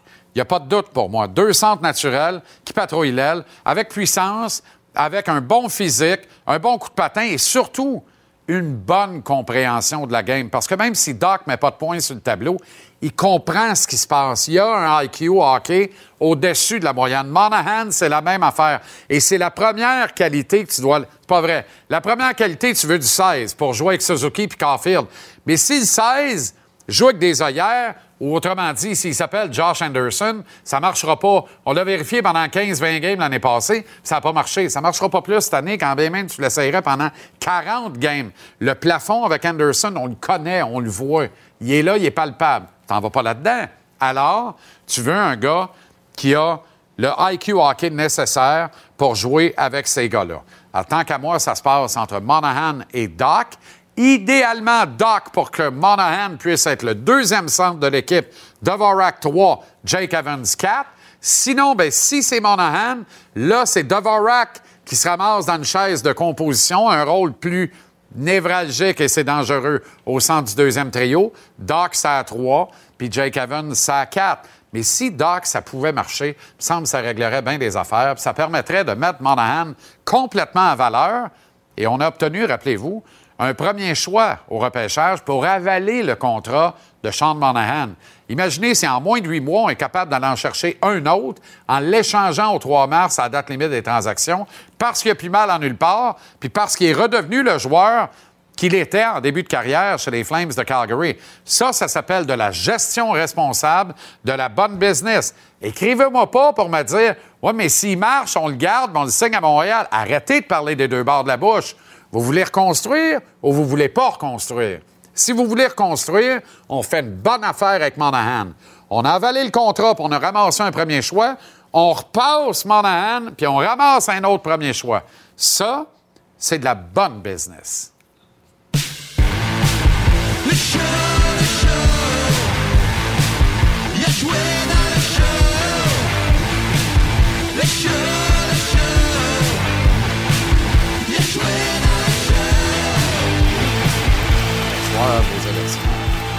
Avec Pascal Leclerc, Jean-Sébastien Giguère, les gars, salut. On venait d'entendre le, le laïus. Je suis dans le champ complètement, moi? Ou... Non, non, mais je pense que si on. Non, mais. on- non, non, il n'y a pas de mais en plus. C'est- Je pense qu'on est en reconstruction et si avec des vétérans, tu peux aller chercher des jeunes joueurs, des choix de premier- euh, première, euh, euh, première ronde, pourquoi pas? Je pense que c'est de la bonne business, comme tu dis. Il faut aller essayer d'avoir le plus de jeunes possible, bâtir ça, puis dans 4-5 ans, être prêt à gagner la Coupe Stanley. On ne la gagnera pas dans deux ans. D'autant plus, Jiggy, que le premier choix que tu vas ramasser le 3 mars pour Monahan, là, pas obligé d'être un choix que tu vas dépenser en 2023. Tu es déjà loadé encore, tu as fait le plein d'une banque d'espoir. Tu peux reporter dans le temps ce premier choix-là. Mettons que tu le reportes en 25 ou en 26. Quand tu arrives dans cette saison-là, ce choix-là, quand dans ta paquette en arrière, là, tu vas le sortir à date limite des transactions, puis tu vas aller chercher un A7 qui va te permettre d'entrer en série parce que tu vas être dans la fenêtre d'opportunité rendu là. Ah, Écoute, facile de même, hein? On va tout. Je pense. c'est réglé. Ah, c'est- tout est réglé. Ah, bon. pense- non, mais, mais c'est tellement. Mais tous les choix, tous les joueurs, c'est des, c'est des assets. C'est tous des gars que tu peux échanger. C'est toutes des choses que tu peux pour le futur. Pour le but, c'est de bâtir un club qui va te rendre jusqu'au bout, jusqu'à la Coupe Stanley. Et ça ne ça se fait pas en deux ans, deux, trois ans. Je pense que c'est plutôt 4-5 ans, le temps que ces jeunes-là fleurissent et éventuellement t'en- t'emmènes du bon hockey que tu peux gagner et tu peux prendre ces choix-là justement pour essayer de t'améliorer après ça pour greffer des gars. Ouais, puis tu as besoin des gars aussi quand même de qualité pour entourer ces jeunes-là. Tu on le dit depuis, depuis euh, cet été. Tu peux pas avoir euh, Caulfield Suzuki puis juste avoir des, des gars de 19-20 ans dans, dans le club. Tu as besoin des gars qui, amènent l'expérience, qui ont du succès, qui peuvent, sans être des joueurs entraîneurs, mais au moins là, le- faire une continuité, genre de donner des bonnes habitudes, euh, donner l'exemple dans le vestiaire, donner le vestiaire, donner l'exemple quand ça va pas bien sur la route. Euh, il va y avoir des challenges, là, plusieurs challenges cette année. Ben oui. c'est important d'avoir des gars de qualité. On peut pas juste avoir des vétérans, des gars qui remplissent des chandails en attendant que les jeunes euh, s'en viennent, qu'il y ait du succès. Pour que les jeunes grandissent, ils doivent être quand même bien entourés. Gars, Sean Monahan, c'est un joueur de qualité. Euh, on a David Savard, qui est un joueur de qualité. Matheson, tu sais, ces gars-là ont un rôle à, à jouer. Puis faut, comme tu dis, moi je suis d'accord avec toi par exemple. Tu sais là, il dit euh, Monahan, c'est une bonne saison, il faut en profiter, c'est un asset. Let's go. Euh, puis ce soir avec Slavkovski, ça va être intéressant aussi là, de, de- Ouais. de voir avec les deux autres. Là. Raconte aux gens, Jiggy, qu'est-ce que ça fait dans la vie d'un gars et d'un athlète d'avoir des hanches qui font plus mal. Parce que c'est ce que vit Sean Monahan actuellement. On avait un athlète libéré sur la glace. C'est magique, c'est magique. Puis, docteur Philippon qui m'a opéré, euh, qui était au Aussi? Colorado. Toi aussi. Ben ouais, C'est il ça. faisait ça. Ouais, Ben. Et puis, c'est un Québécois qui est vraiment réputé aux États-Unis pour les hanches. Et euh, il m'avait dit si je pouvais prendre les jeunes gardiens de but à 18, 19 ans, 20 ans, les opérer tout de suite, je les améliorerais beaucoup pour leur carrière. Il y aurait beaucoup moins de pour vrai? douleur. Puis, en fait, il m'a donné, je sais pas, ça, ça a été ton cas, mais moi, co- comme j'ai dit, ça m'a donné beaucoup de flexibilité, beaucoup de, tu sais, j'étais beaucoup plus fort après, puis surtout, j'avais pas de douleur, c'était le fun, tu sais, je pouvais me lever le matin euh, quand tu te lèves. Là, j'en ai aujourd'hui, parce que ça fait longtemps, je me suis opéré, j'avais peut-être 24, 25 ans, mais ça fait, tu sais, ça a vraiment fait du bien, ça m'a aidé pour le reste de ma carrière. Moi, ça a super bien été. J'ai jamais rejoué. Ah, on, avait, des problèmes différents, là. Mais euh, non, c'est sûr que, que- quand tu es en santé et tu es capable de bouger, surtout quand tu as eu du succès, je pense que la chose la plus frustrante, c'est que tu n'es plus capable de faire des choses que tu étais capable avant. Fait qu'à un moment donné, il faut que tu changes ton style de jeu. Quand tu as joué d'une façon toute ta vie, rendu à 26-27 ans dans la Ligue nationale ou à 30 ans, c'est extrêmement difficile. là. Slavkovski, c'est le ticket à soir. C'est la valeur du billet. C'est le premier choix total du dernier encamp. C'est parfait. Ça a l'air d'un move de relations publiques. Qu'on me dise pas, avec le plus grand des sérieux, que ça peut être une solution viable cette saison. Là, c'est comme de dire. Jean-Charles, on peut-tu arrêter avec Laval, là, pour, pour lui? Il y a- Non, il pas va Laval. Pas, je Pas le sais, Laval. Il reste ici. Je n'entends pas ça parler encore. Ah non, je suis pas d'accord, Laval. Parler, Pas d'accord. Laval, Laval? Pas d'accord. Il, il va pas à Laval. Ben il va non. rester à Montréal. Ben oui. Il va grandir à Montréal. Parce Ben que oui. il a- premièrement, il y a le physique. Ouais. Je pense qu'il y a le talent aussi. Il faut lui donner la chance de s'habituer à, à la Ligue nationale, à les, les glaces qui sont plus petites. Ligue d'hommes aussi. Oui, oui, non, même s'il est 2,40, 6,3,5, il est facile à tasser. Ben oui, faut c'est qu'il devienne dur à tasser. Exactement. Donc, il faut lui donner la chance. Mais on n'est pas dans une situation où on va gagner cette saison, Non. on, on compétitionne pour la Coupe. Donc, faut la- la- l'habituer à la Ligue nationale. Ça va être notre joueur le plus important peut-être dans 3-4 ans. Donc, c'est important de tout de suite, on travaille avec. Et c'est pas de l'envoyer à Laval ou en Europe qui va l'aider. C'est de rester ici, puis de vivre la pression et, et de, de grandir avec la pression. ce soir aussi, tu sais, c'est pas juste, je pense, pour le, pour le show. Tu veux, c'est intriguant de voir quel genre, est-ce qu'il y a une chimie qui peut, euh, qui peut se développer entre ces trois gars-là. Peut-être pas sur un trio régulier, mais peut-être sur l'avantage numérique. Ça va, être, ça va être le fun de voir un peu comme, qu'est-ce, qu'est-ce qu'ils vont trouver comme solution ensemble. Puis aussi, tu- quand tu regardes les sénateurs d'Ottawa ce soir, ils ont vraiment une bonne équipe qui s'en, qui s'en vient à Montréal. Tu veux donner la chance aux joueurs pour, à, à- à Sla- à Slavkovski de créer un petit peu offensivement, de gagner de la confiance. Il a extrêmement bien joué ce- hier soir. En tout cas, moi, j'ai trouvé que ça a été son meilleur match. Comme Oui. ça. Mais tu sais, tu veux, tu veux lui donner du momentum. Là, il va jouer avec deux bons joueurs. Il devrait avoir des, des certains contrôles de, de rondelles comparé à il y, a, une- il y a quelques soirs à Toronto où que, quand tu touches pas au puck, que tu es un joueur Exact. offensif, là, c'est difficile d'avoir une bonne soirée. Fait que ce soir, ça, ça va être intéressant à voir, voir s'il peut continuer un peu là, de bâtir sa confiance. Puis une chose, je n'étais pas d'accord avec toi tantôt, c'est Cole Caulfield. Ça semblait qu'il y avait un Non, non, mais c'est ça, toujours euh, quelque chose. que mais Cole Caulfield, il ne peut pas décider avec qui il va jouer. Tu oui, c'est un bon joueur, pas. mais c'est un jeune joueur, Oui. encore quasiment une recrue. D'accord Moi, avec là, toi. Il ne peut pas décider, dire, moi, D'accord je ne veux pas toi. jouer avec lui, je veux jouer avec lui. Mais, mais ce soir, là, moi, mon point, là, Jiggy, c'est qu'à soir, tout est correct. C'est Oui, oui, parfait. absolument. T'es dans un match pré-saison, t'es 0-5, tu seras 0-6. C'est pas si grave que ça. C'est pas dramatique. Puis je dis pas que ça va, que ça va compter vraiment à partir du 12 octobre. On sait qu'il n'y a rien qui compte cette année. Mais malgré tout, tu veux quand même progresser, puis pas rien que dans la douleur. Non, non. donné, le chemin avec la croix sur le dos, là, tu comprends? Ben, moi, bon pour Jésus, le Christ, au- notre sauveur, il y a 2000 ans. Aujourd'hui, j'aurais été avec un, un line-up un peu différent. J'aurais mis plus de vétérans. J'aurais voulu gagner. Puis là, on a beau C'est dire... Ottawa qui a c'est- l'air de jouer à domicile à soir. Ah oui, non, exactement. Puis on a beau dire, là, on n'est pas, on veut pas nécessairement, c'est pas important de gagner dans les matchs hors concours, on a déjà été dans une chambre de hockey, dans les, dans les camps d'entraînement, puis après 5-6 défaites, tu commences à être tanné. C'est ça, c'est Ça- ça- ça, mon point, c'est dire, Slav, là, tu t'en iras pas dans le sous-sol. Le sous-sol étant Laval, mettons. Tu un calvasse de beau sous-sol, la place belle, mais c'est le sous-sol pareil. Tu vas rester dans la maison principale, on va te garder proche de Papa. Papa, c'est Martin. Fait que Papa, il veut te garder proche de lui, tu vas rester à Montréal. Mais tu vas quand même commencer euh, euh, dans la salle d'eau. Ouais. Tu comprends? Et puis- Avant de finir dans le salon. Juste- Fait que moi, pour moi, là, une entrée en matière, c'est plus un, un quatrième trio, apprendre les rudiments de la game, apprendre à mieux se servir de son physique imposant puis tout ça, mieux travailler en protection de rondelles, apprendre toutes les... Parce que Caulfield et Suzuki peuvent pas choisir avec qui ils jouent. Mais vous avez déjà été dans une chambre de hockey. À un moment donné, en 2022, Martin, il faut qu'il distribue une anane. Il faut que ces deux-là, ils les rendent heureux. Puis il s'assure de mettre un gars qui va lui créer de l'espace, qui va comprendre ce qui se passe, puis qui va aider à progresser. Puis il va les aider à mettre des points sur le tableau, ce qui va les rendre encore plus heureux. Parce que c'est ça qui va calmer un peu les plaies des nombreuses défaites. Parce que on n'en gagnera pas 7 sur 10 Ah, toute tout le monde va jouer avec tout le monde cette année. Je pense que dès qu'il va avoir des blessures. euh, Comme dans le oui. mag? Ah, ben, ben, ben, un, deux, trois passera, hein? on ouvre la porte, puis let's go. Non, mais tu sais, il va, il va avoir des blessures, il va avoir tellement de changements. Il y a des, gens, il y a des joueurs qui vont avoir des léthargies. C'est l'année pour faire des essais. Euh, moi, je pense pas que ça va commencer le 12 octobre, euh, puis euh, rendu après Noël, ça va rester pareil. Là. Je pense, surtout quand tu as des jeunes, vas- ils, vont, ils vont vouloir expérimenter dans certaines situations avec différents joueurs. Là. Je termine avec est-ce qu'on est est-ce qu'on peut dire only in Montreal? Parce que là on dit on reconstruit, ça va être difficile. Mais dans 3-4 ans, on va peut-être gagner la Coupe Stanley. Tu étais là quand Avalanche a nommé Gabriel Landeskog Ouais, capitaine ouais. de l'équipe, il avait 20 ans. Il vient de gagner la Coupe, il a 29. ça a pris 9 ans.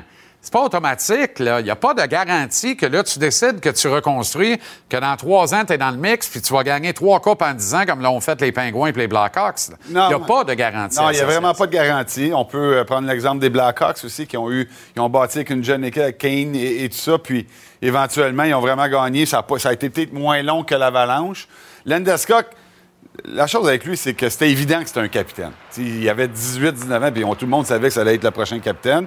On avait une équipe qui était vraiment moins bonne, donc c'était juste. Il fallait le nommer capitaine, puis qu'il grandisse avec l'équipe. Qui, et ben, ça y prenait un gars comme McKinnon. Ça, c'est arrivé un petit peu plus tard pour lui. Et bien, ça prend du temps à bâtir une équipe. Il faut être patient. Il n'y a rien qui dit, comme tu dis, moi, je pense que dans 3-4 ans, on peut vouloir être vraiment compétitif. Mais avant que être compétitif puis gagner la Coupe, ça, c'est une autre histoire. C'est deux affaires. Il y a 32 équipes. Regarde les Leafs. hein, Exact. Hein? Oh boy, les Leafs. Ouais. Oh boy, les préféré. Leafs. La les- ville préférée. Pensez aux Leafs, c'est sourire. Tes yeux pétillent. Ah oui, tout le temps. Tout le temps. J'ai même demandé à ce qu'on. Les couleurs du studio ressemblent aux Leafs. Comme Austin, il est M'habille en Leafs. Je suis heureux. Ben oui, Austin. Les bons petits gars. C'est formidable. Bonne soirée, les boys. Merci beaucoup.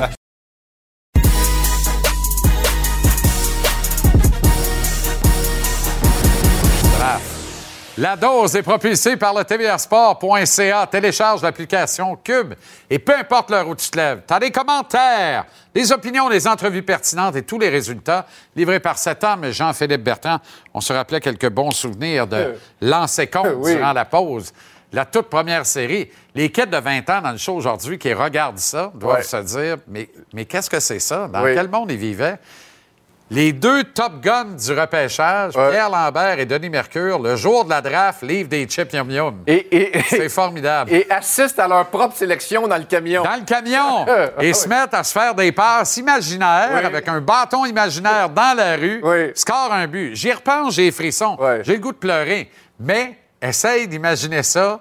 Essaye d'imaginer Slavkowski et son chum. euh, euh, euh, là, j'ai Massard en tête, c'est pas Massard, mais euh, Oui, c'est méchant, Philippe Méchant. le deuxième choix Ah du Canadien. oui, Bon, oui, de Slavkowski livrer et des Massard. chips- Des chips yum yum. qui livre des chips yum yum puis qui score un goal imaginaire la journée du repêchage. Ouais. Formidable. Mais là n'est pas le point. Non. Café filtre. Euh, café filtre, euh, écoute, je sais pas si tu l'as entendu, cette anecdote-là. Tu sais que le café filtre a toujours euh, moins bon goût. Puis, Oui. Patrice Bernier? Patrice Bernier. Parle-moi pas, m'a me fâcher. Écoute, j'en Je n'ai pas parlé pas, de la semaine? Non. parce que j'aurais blasphémé. OK. Bon, il y a peut-être des gens à la maison qui l'ont manqué, celle-là. Patrice Bernier euh, prend part en fin de semaine à une réunion de famille, une fête de famille. C'est la raison pour laquelle il ne peut pas euh, être sur le reportage euh, du match euh, du CF Montréal qu'on vous présente sur les ondes de TVA Sport. Alors, il est au restaurant, puis, euh, écoute, c'est Patrice Bernier, là, le, le- Le CF affronte le DC United. le capitaine. Ouais. Puis là, euh, le CF Montréal, qui est en voie de connaître la meilleure saison de son histoire, Joue devant une salle comble en octobre. Le club peut finir premier dans l'Est avec la troisième plus petite masse salariale- de toute la Ligue. Et Patrice Bernier, notre grand capitaine, s'en va voir le maître d'hôtel ou, le- ou le tenancier de l'endroit, puis il dit Hey, Ça vous dérangerait-tu de, de- de mettre le match du CF Montréal à, à- à TV? Je ne peux pas être là aujourd'hui, puis je le demande. Puis il se fait répondre Ben non, c'est parce que les, on- nous autres, on présente le match hors concours du Canadien contre les sénateurs d'Ottawa. Puis tu sais, ça, ça te montre à quel point les, les gens au Québec sont attachés à leur Canadien pour qu'on refuse Non, à. Patrice Bernier, le capitaine, notre grand capitaine, Ah ouais. de regarder son club à Ça- TV. mais ça démontre que nous sommes la ville d'un seul sport, Absolument. hélas. Je le déplore, ça me rend dingue, ça m'attriste énormément. Euh, Puis c'est pour ça que je veux parler là, parce que m'a le nommé le restaurant, moi. Tu comprends? Je veux Ouais. pas faire ça. OK. Je veux pas faire ça. La business est dure. Ouais. Mais je vois le vert. Si t'es pas capable de changer une des TV dans la place Ouais. pour la mettre au soccer, puis laisser les autres au hockey. Si c'est Jean-Guy qui le demande, tu sais, à la limite, tu sais, ouais, ben non, euh, on veut regarder le hockey Hey, ce soir, mais c'est quoi? Patrice Bernier, Jean-Guy, ton steak, mais il est rendu 42 piastres, Ouais. Jean-Guy. Ben, bien. Tu veux-tu regarder Bleu Nuit, ma te le mettre? Ouais. Non, je Tu comprends? oui. Non, non, mais... Oui, mais écoute, c'est juste ironique parce que Patrice Bernier tu sais, se fait même pas accorder cette, cette demande-là. Puis ça prouve à quel point le hockey fait partie de nos mœurs et de notre histoire. Et je vais enchaîner sur mon café espresso. Espresso. Puis je sais que tu as parlé euh, à Pat Laprade, puis je pense que tu vas parler Pierre également à Bouchard. Pierre Bouchard. On leur a aussi. parlé tantôt, Bon, les très, deux. très Et bien. Pierre a l'air d'avoir 41 ans. Oui, ben écoute, Depuis que je le connais, d'ailleurs. Oui, effectivement, il n'a pas changé. T'en mais- allais où, toi, avec le bras canadien? Mais, mais, mais, mais Émile Bouch-Bouchard, là, il était temps qu'un livre euh, soit publié euh, à, son, à son sujet parce que euh, s'il n'y avait pas eu Émile Bouch-Bouchard, il n'y aurait pas eu Maurice Richard, Ouais. donc il n'y aurait pas eu Jean Béliveau, donc il n'y aurait pas eu Guy Lafleur, et donc on n'aurait pas l'histoire du Canadien telle qu'on la connaît aujourd'hui. C'est Émile qui a réveillé Maurice. Tu fais très bien de ben, le dire. c'est Émile qui a débroussaillé le chemin. Oui. Et petite anecdote euh, personnelle, euh, Marie-Claire, la- la- l'épouse de, de Butch, la, la- la veuve de Butch, était une amie de la famille. Et donc, je suis allé euh, euh, chez Marie-Claire dans les, dans les derniers mois de sa vie. C'est- C'était tellement intéressant parce que elle parlait de Maurice Richard, le grand Maurice Richard, comme le petit Maurice, puis le petit Jean. Puis, puis je trouvais ça ironique qu'on qu'on parle de ces icônes, de ces légendes de notre sport en faisant référence au petit Maurice puis au petit Jean. Mais ce que ça voulait dire, c'est que c'est Butch qui a ouvert le chemin pour ces grands gars-là. Et, euh, et je, je pense qu'il était grandement temps qu'on publie un livre en l'honneur de celui-ci. Discours rime avec 10 secondes. Slavkovski, Ben, performance écoute, encourageante. J'ai fait un petit changement de dernière minute parce Ah bon? que je viens de tomber sur cette. Je te lance plus jamais de sujet. sur Cody Glass, euh, qui vient de Oui. se faire annoncer qu'il va entamer la saison avec le grand club. On a une petite vidéo, c'est euh, le directeur général David Poy qui, qui y annonce que, que son rêve euh, devient réalité. Regardez ça, cette réaction-là. Là, euh, euh, tous les efforts fournis, tous les matins euh, à 8 heures à l'aréna, tous les entraînements l'été, le petit gars braillait comme un bébé. Euh, tu vois, moi, ces, ces moments-là, là, regarde ça, les, des, des larmes de, des larmes de courage. Ça, Ça, je trouve ça beau. Ça, je trouve ça beau, puis c'est mon discours. Euh, c'est le gars que voulait Marc Bergevin dans la transaction avec euh, les Golden Knights de Vegas, la transaction Max Pacioretty. Et les Golden Knights voulaient absolument pas bouger Cody Glass. La suite, on la connaît. Là, il fait le club finalement à Nashville. Ouais. Euh, Puis tant mieux. C'est une bonne nouvelle. Bonne tête ses épaules. Puis c'est finalement devenu Nick Suzuki. C'est Suzuki où il n'y a pas de trade. Mode prendre, amène-le. Ben oui. C'est On le capitaine on n'est pas en on n'est pas soir. Tout est dans tout. Yes. Merci, euh, JP. La dose.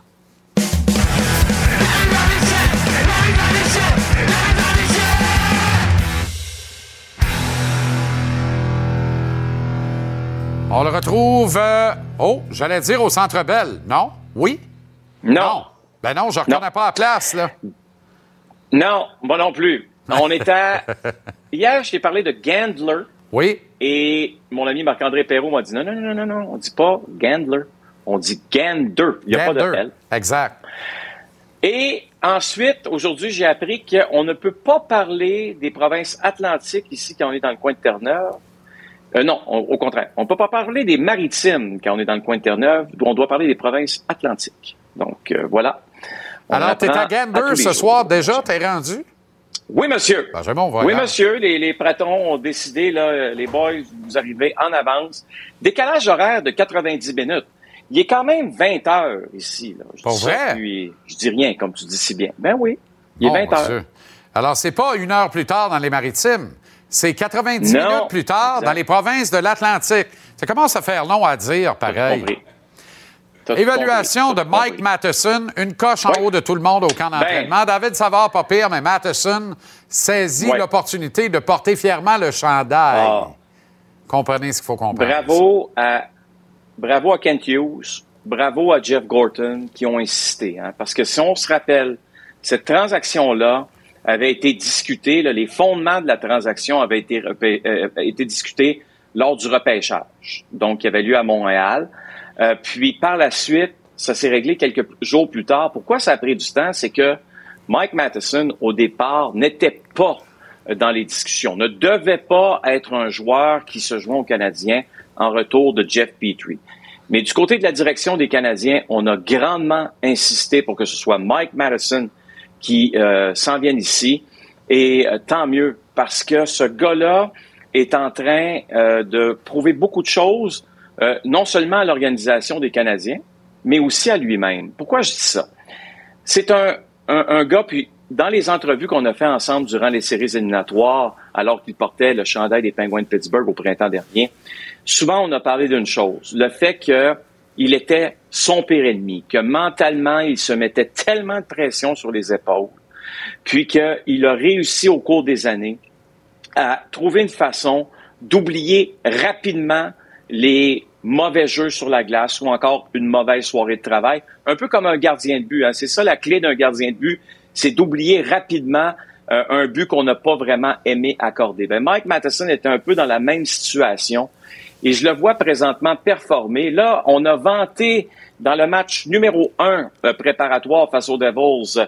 Évidemment, on a euh, vanté euh, Justin Barron. On a vanté Justin Barron samedi euh, face aux sénateurs à Ottawa. Les deux fois qu'on l'a vanté, Justin Barron, il jouait avec qui? Il jouait avec Mike Matheson. Hier, Martin Saint-Louis nous dit Otto Leskinen, je suis très intrigué. Ouais. Il jouait avec qui, Otto Leskinen? Matheson. Il jouait avec Mike Madison. À un moment donné, là, je veux dire, faut quand même donner à César ce qui revient à César. Il fait bien paraître tout le monde sur la glace parce qu'il est capable de corriger des erreurs. Et croyez-moi, il en corrige.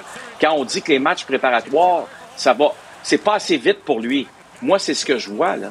C'est ce que je vois. Je te dis pas que quand la saison va commencer, quand le niveau de- de- d'intensité va être plus haut, c'est sûr qu'il va avoir un ajustement à faire. Mais présentement, quand le niveau d'intensité et d'exécution est très bas, il paraît extrêmement bien. Et ça, c'est de bon augure. Ce chandail-là, bleu, blanc, rouge, lui va à merveille. Ouais. Et il va en faire des erreurs, je vous le dis tout de suite, il va en faire des erreurs. Mais comme tous les autres défenseurs, mais une chose qui est sûre, je pense qu'il va nous faire oublier Jeff Petrie extrêmement rapidement. D'autres, oh oui, pas de doute, c'est déjà fait. Dans mon cas, c'est réglé. C'est déjà fait. Triste et mauvais Oui. souvenirs. Des avantages numériques qui continuent de faire jaser. Martin à quatre pattes sur la surface glacée pour stimuler les troupes. Marc-André t'a montré ça, hein? C'est particulier, Ouais. C'est extraordinaire. C'est des, des belles images, des belles images. Mais encore là, je donnais du crédit à Kent Hughes, Jeff Gorton. On va donner du crédit à Martin Saint-Louis. Qu'est-ce qu'il nous a dit au cours de la semaine, là? OK?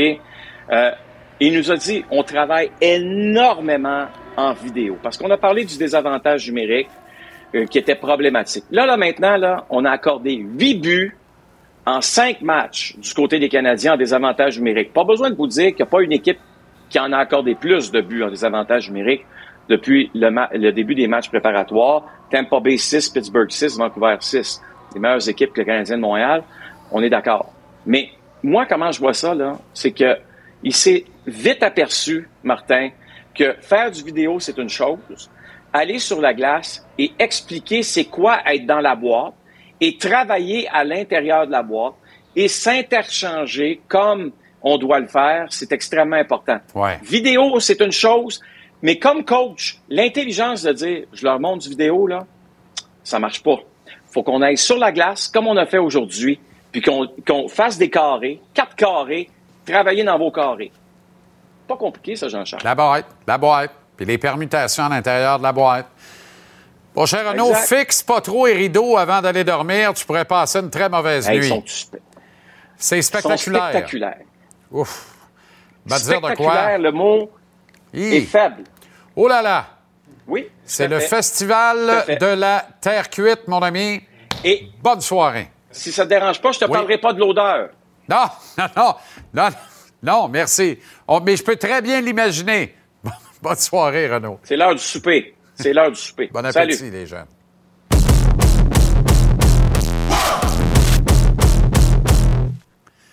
On retrouve Philippe Boucher maintenant. Comment ça va, le grand Phil? Et c'est passé quoi que Renault il était retourné junior? Oui, exact. Il, n'est pas habitué à ce genre de chambre d'hôtel-là. Moi, je suis habitué, là. On le voit souvent, on voit des décors comme ça de mon côté, mais Renault, euh, plus habitué au Ritz-Carlton. Oui, oui, ben oui, visiblement, là, parce que oui, il y a tellement de mails aériens, il upgrade tout le temps ses chambres, il upgrade les étages d'hôtel, il upgrade dans l'avion, il upgrade partout, c'est fou raide. Un Mais là, moi, c'est jamais mauvais. Si ça, c'est l'upgrade à Gander, je veux pas voir la... je veux pas voir la première guignon vert. OK. Slavkovski a connu un bon match hier, Phil, et il joue un dos à dos, un deux en deux. Promotion avec Suzuki et Caulfield. On ne se projettera pas dans l'avenir, même si, si Slav en marque un ce soir, ou pire deux, on va organiser la parade de suite. N'allons pas là. N'allons pas là. C'est un beau nanan pour le kid quand même. Oui, je vais t'en parler à la radio ce matin, mais on a eu trop de fun, fait que j'ai passé à côté. je vais en profiter ce soir. Écoute, moi, là, c'est un man-child, Slavkowski. J'adore ce qu'il amène depuis le début. Faut être patient. Tu sais, on est là à vouloir on dirait qu'on veut, tu sais, hier, euh, moi, je suis pas un gars de politique, là, écouté la game du Canadien, je suis allé sur Twitter voir les élections, c'était rendu, on nous avait déjà prédit à 8h16, je pense, un gouvernement euh, majoritaire. Tu sais, moi, le hockey, c'est pas comme ça que ça fonctionne. On dirait qu'il y a quelqu'un qui veut nous prédire présentement, Savkowski, c'est un flop, c'est un bust, ou ça va être une superstar. On n'est pas pressé. Puis moi, ce qui me fait penser, quand j'ai vu ses premiers matchs, tu sais, je te dis, j'ai parlé de son niveau d'engagement. Ça, j'aimais pas ça. Je veux qu'il soit plus engagé. Il était beaucoup plus engagé hier. Fait face à beaucoup de pression, c'est normal faut qu'il trouve ses repères et tout et tout. Mais il me faisait penser dans les premiers matchs, on a tous joué Pee-Wee Bantam avec un gars qui était gros, qui était fort, qui dominait. Puis là, on fait des listes au tournoi Pee-Wee à Québec. Je connais les gars qui font les listes, puis c'est bien correct. Mais rendu au niveau junior, on les voit plus dans la Ligue nationale, ils disparaissent. On dirait qu'il y a des gens qui souhaitaient ça. Savkowski est gros et fort. Moi, le, le, comparable que je lui trouve dans la Ligue nationale, c'est un gars qui vient de prendre sa retraite, c'est Chara. Un gars qui arrive à 18, 19 ans, qui est gros, qui est fort, faut, faut y laisser le temps de, grandir dans son corps, si tu veux. Tu sais, Chara, quand il était avec les Islanders, c'était pas facile, là. Les Islanders, il était repêché, il est arrivé là-bas, il a fait le club. Pour les Islanders, Zdeno Chara, c'était un boss, là. On a eu un bon retour, pour le laisser aller. On aurait dû le garder. C'est drôle, dix ans plus, ben, en tout cas, pratiquement 20 ans plus tard, les Bruins de Boston l'ont signé sur un contrat d'un jour pour qu'il prenne sa retraite et qu'il est directement au temple de la renommée avec le chandail des Browns de Boston. Alors, ce que je veux dire au monde, c'est prenez votre temps, pompez votre gaz égal, soyons patients. On n'a pas besoin d'avoir toutes les réponses pour Slavkowski aujourd'hui. On commence à en avoir. Moi, je suis content qu'il n'ait pas marqué un tour du chapeau au début, puis qu'on soit tout emballé. faut être patient. Puis, tu sais, le Canadien de Montréal, là, il y a beaucoup de monde dans l'organisation, il y a beaucoup de nouveaux mondes. On a pris, on a pris notre temps, on a pris une décision réfléchie. Hey, peut-être qu'il sera pas le meilleur joueur de ce draft-là. On verra. Mais assurément, c'est un risque calculé qu'on a pris d'aller chercher un gros bonhomme de même qui allait compléter notre équipe, une équipe qui est un, peu plus petite. Puis j'avoue, là, moi, je suis un peu excité ce soir. J'ai hâte de voir ça. J'ai hâte de voir la combinaison, le trio. Est-ce que ça va fonctionner ce soir? Je le souhaite. Est-ce que ça va être la réponse pour le Canadien cette année? J'en doute. Mais je pense, comme plusieurs personnes, j'ai hâte de voir le match. Exactement. Ça a valeur du ticket ce soir. Euh, Phil, de haut en bas ou de bas en haut dans l'organisation, ancien joueur, ancien coach, ancien et actuel directeur général. Un dossier de 0-5 dans des matchs pré-saison. Comment tu réagis comme joueur, comme coach et comme directeur? Je doute que de haut en bas dans l'organisation, tout le monde s'en contrefou. Je doute de ça. Ben, écoute, comme joueur, là, t'as hâte de trouver tes coéquipiers, t'as hâte qu'il y ait de moins de joueurs qu'un entraînement, t'as hâte de savoir c'est qui ton partenaire à la défense, t'as hâte de savoir c'est qui comme qui va être le deuxième gardien de but de l'organisation, ça va qui qui va être sur l'avantage numérique. Fait que t'as hâte qu'on réduise ce nombre de joueurs. Du côté du DG, ben, tu t'en fais pas trop. C'est un plan, c'est du long terme. Le court terme, c'est Martin Saint-Louis qui le subit. Martin Saint-Louis, c'est son premier tour de piste. Moi, j'ai commencé comme entraîneur 0-7 avec les remparts de Québec. J'ai perdu 15 livres, j'ai grisonné. je te confirme que Martin Saint-Louis ne perdra pas 15 livres parce que d'après moi, il n'a pas 5 à perdre. Mais par contre, il va grisonner si l'équipe continue à jouer comme ça.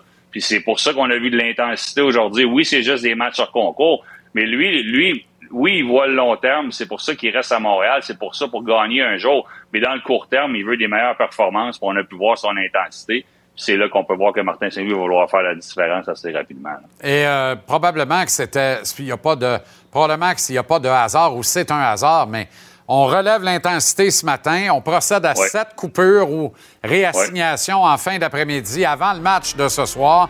Il y en aura d'autres probablement après le match de ce soir, avant le départ d'un maritime, où on devrait partir avec 28-29 gars. On va surveiller ça de près.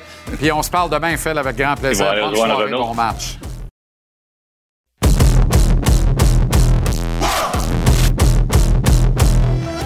Avec plus d'un quart de milliard de dollars en valeur contractuelle, il est le 16e agent le plus influent selon Puck Media dans tout l'univers du hockey. Accrédité par la Ligue nationale depuis plus de 20 ans, on rejoint l'agent de quelques membres de l'organisation du Canadien, notamment Caden Goulet et Jake Allen.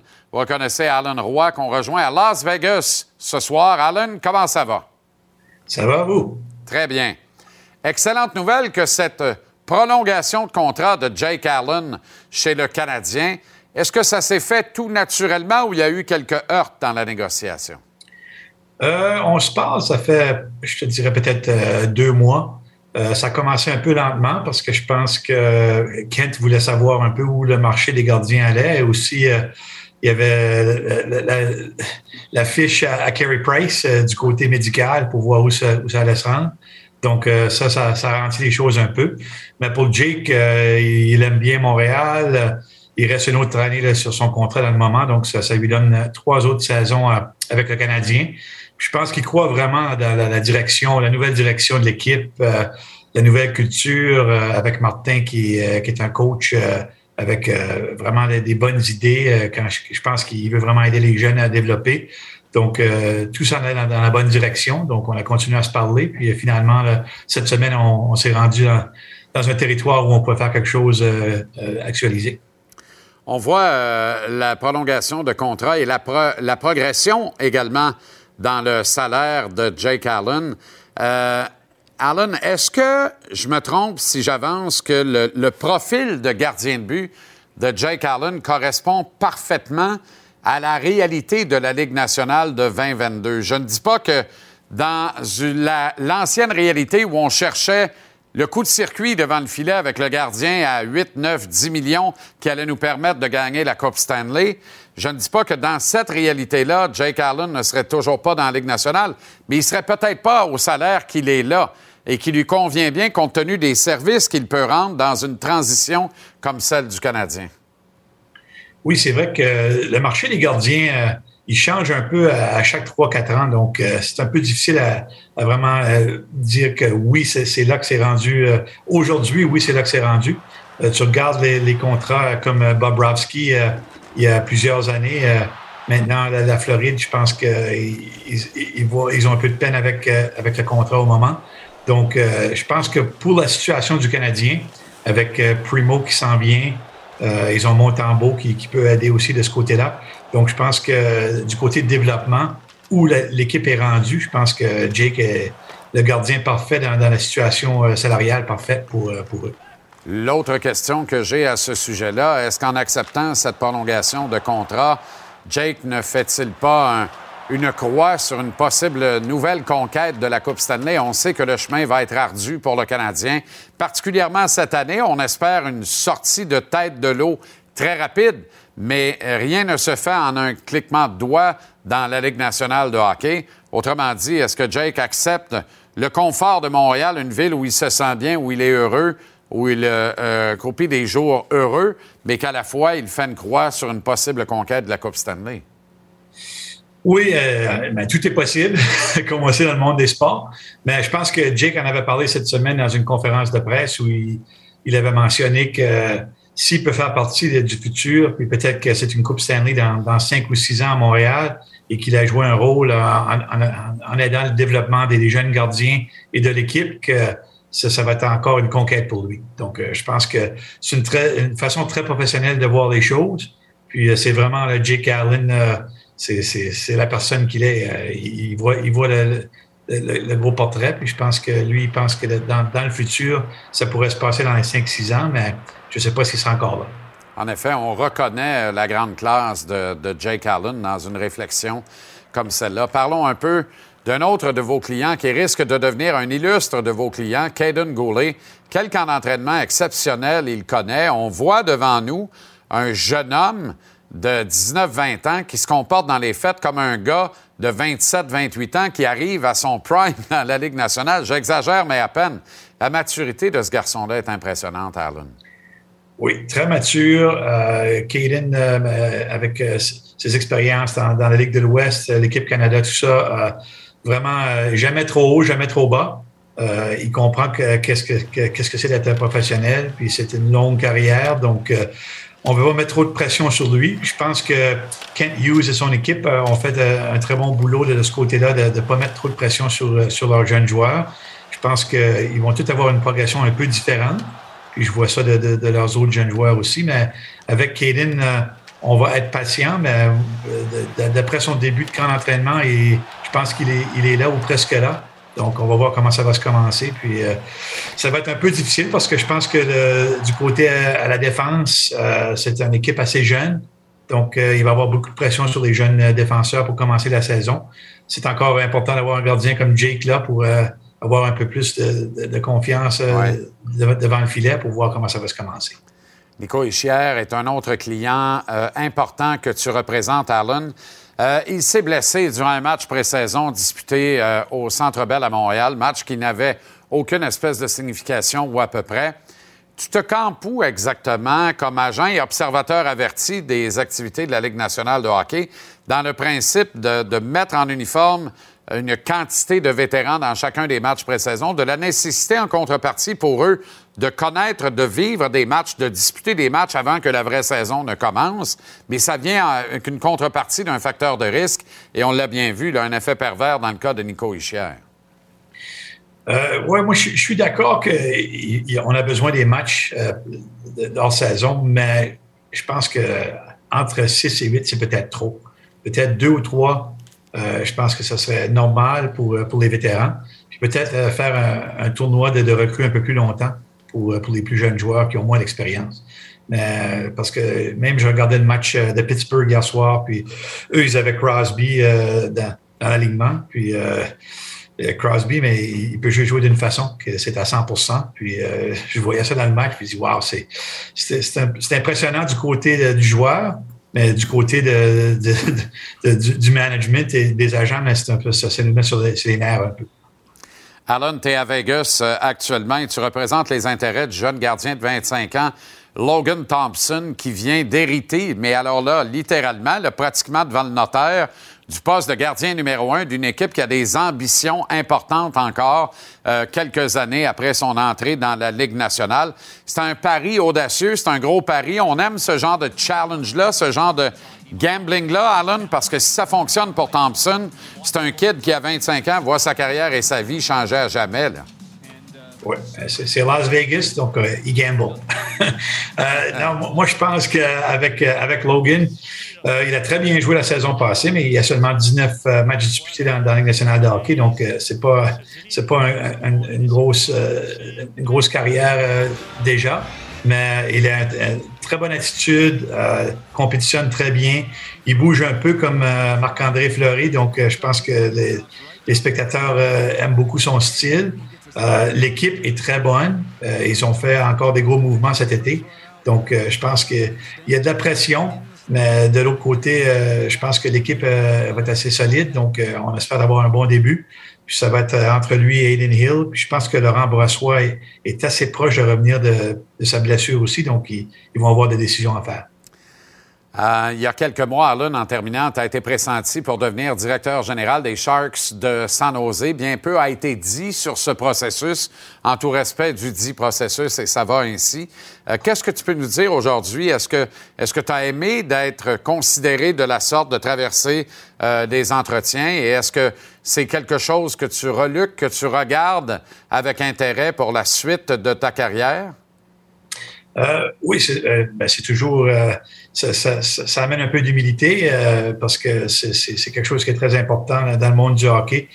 moi, j'étais pas prêt pour pour ce défi-là au moment. je suis vraiment dans, ma carrière d'agent, je veux vraiment grossir notre agence du côté qualité, du côté de, des services qu'on offre à nos joueurs. Donc, j'ai des gros projets qui se passent de ce côté-là dans la dernière année. Donc, le timing n'était pas là, mais c'est, euh, vraiment.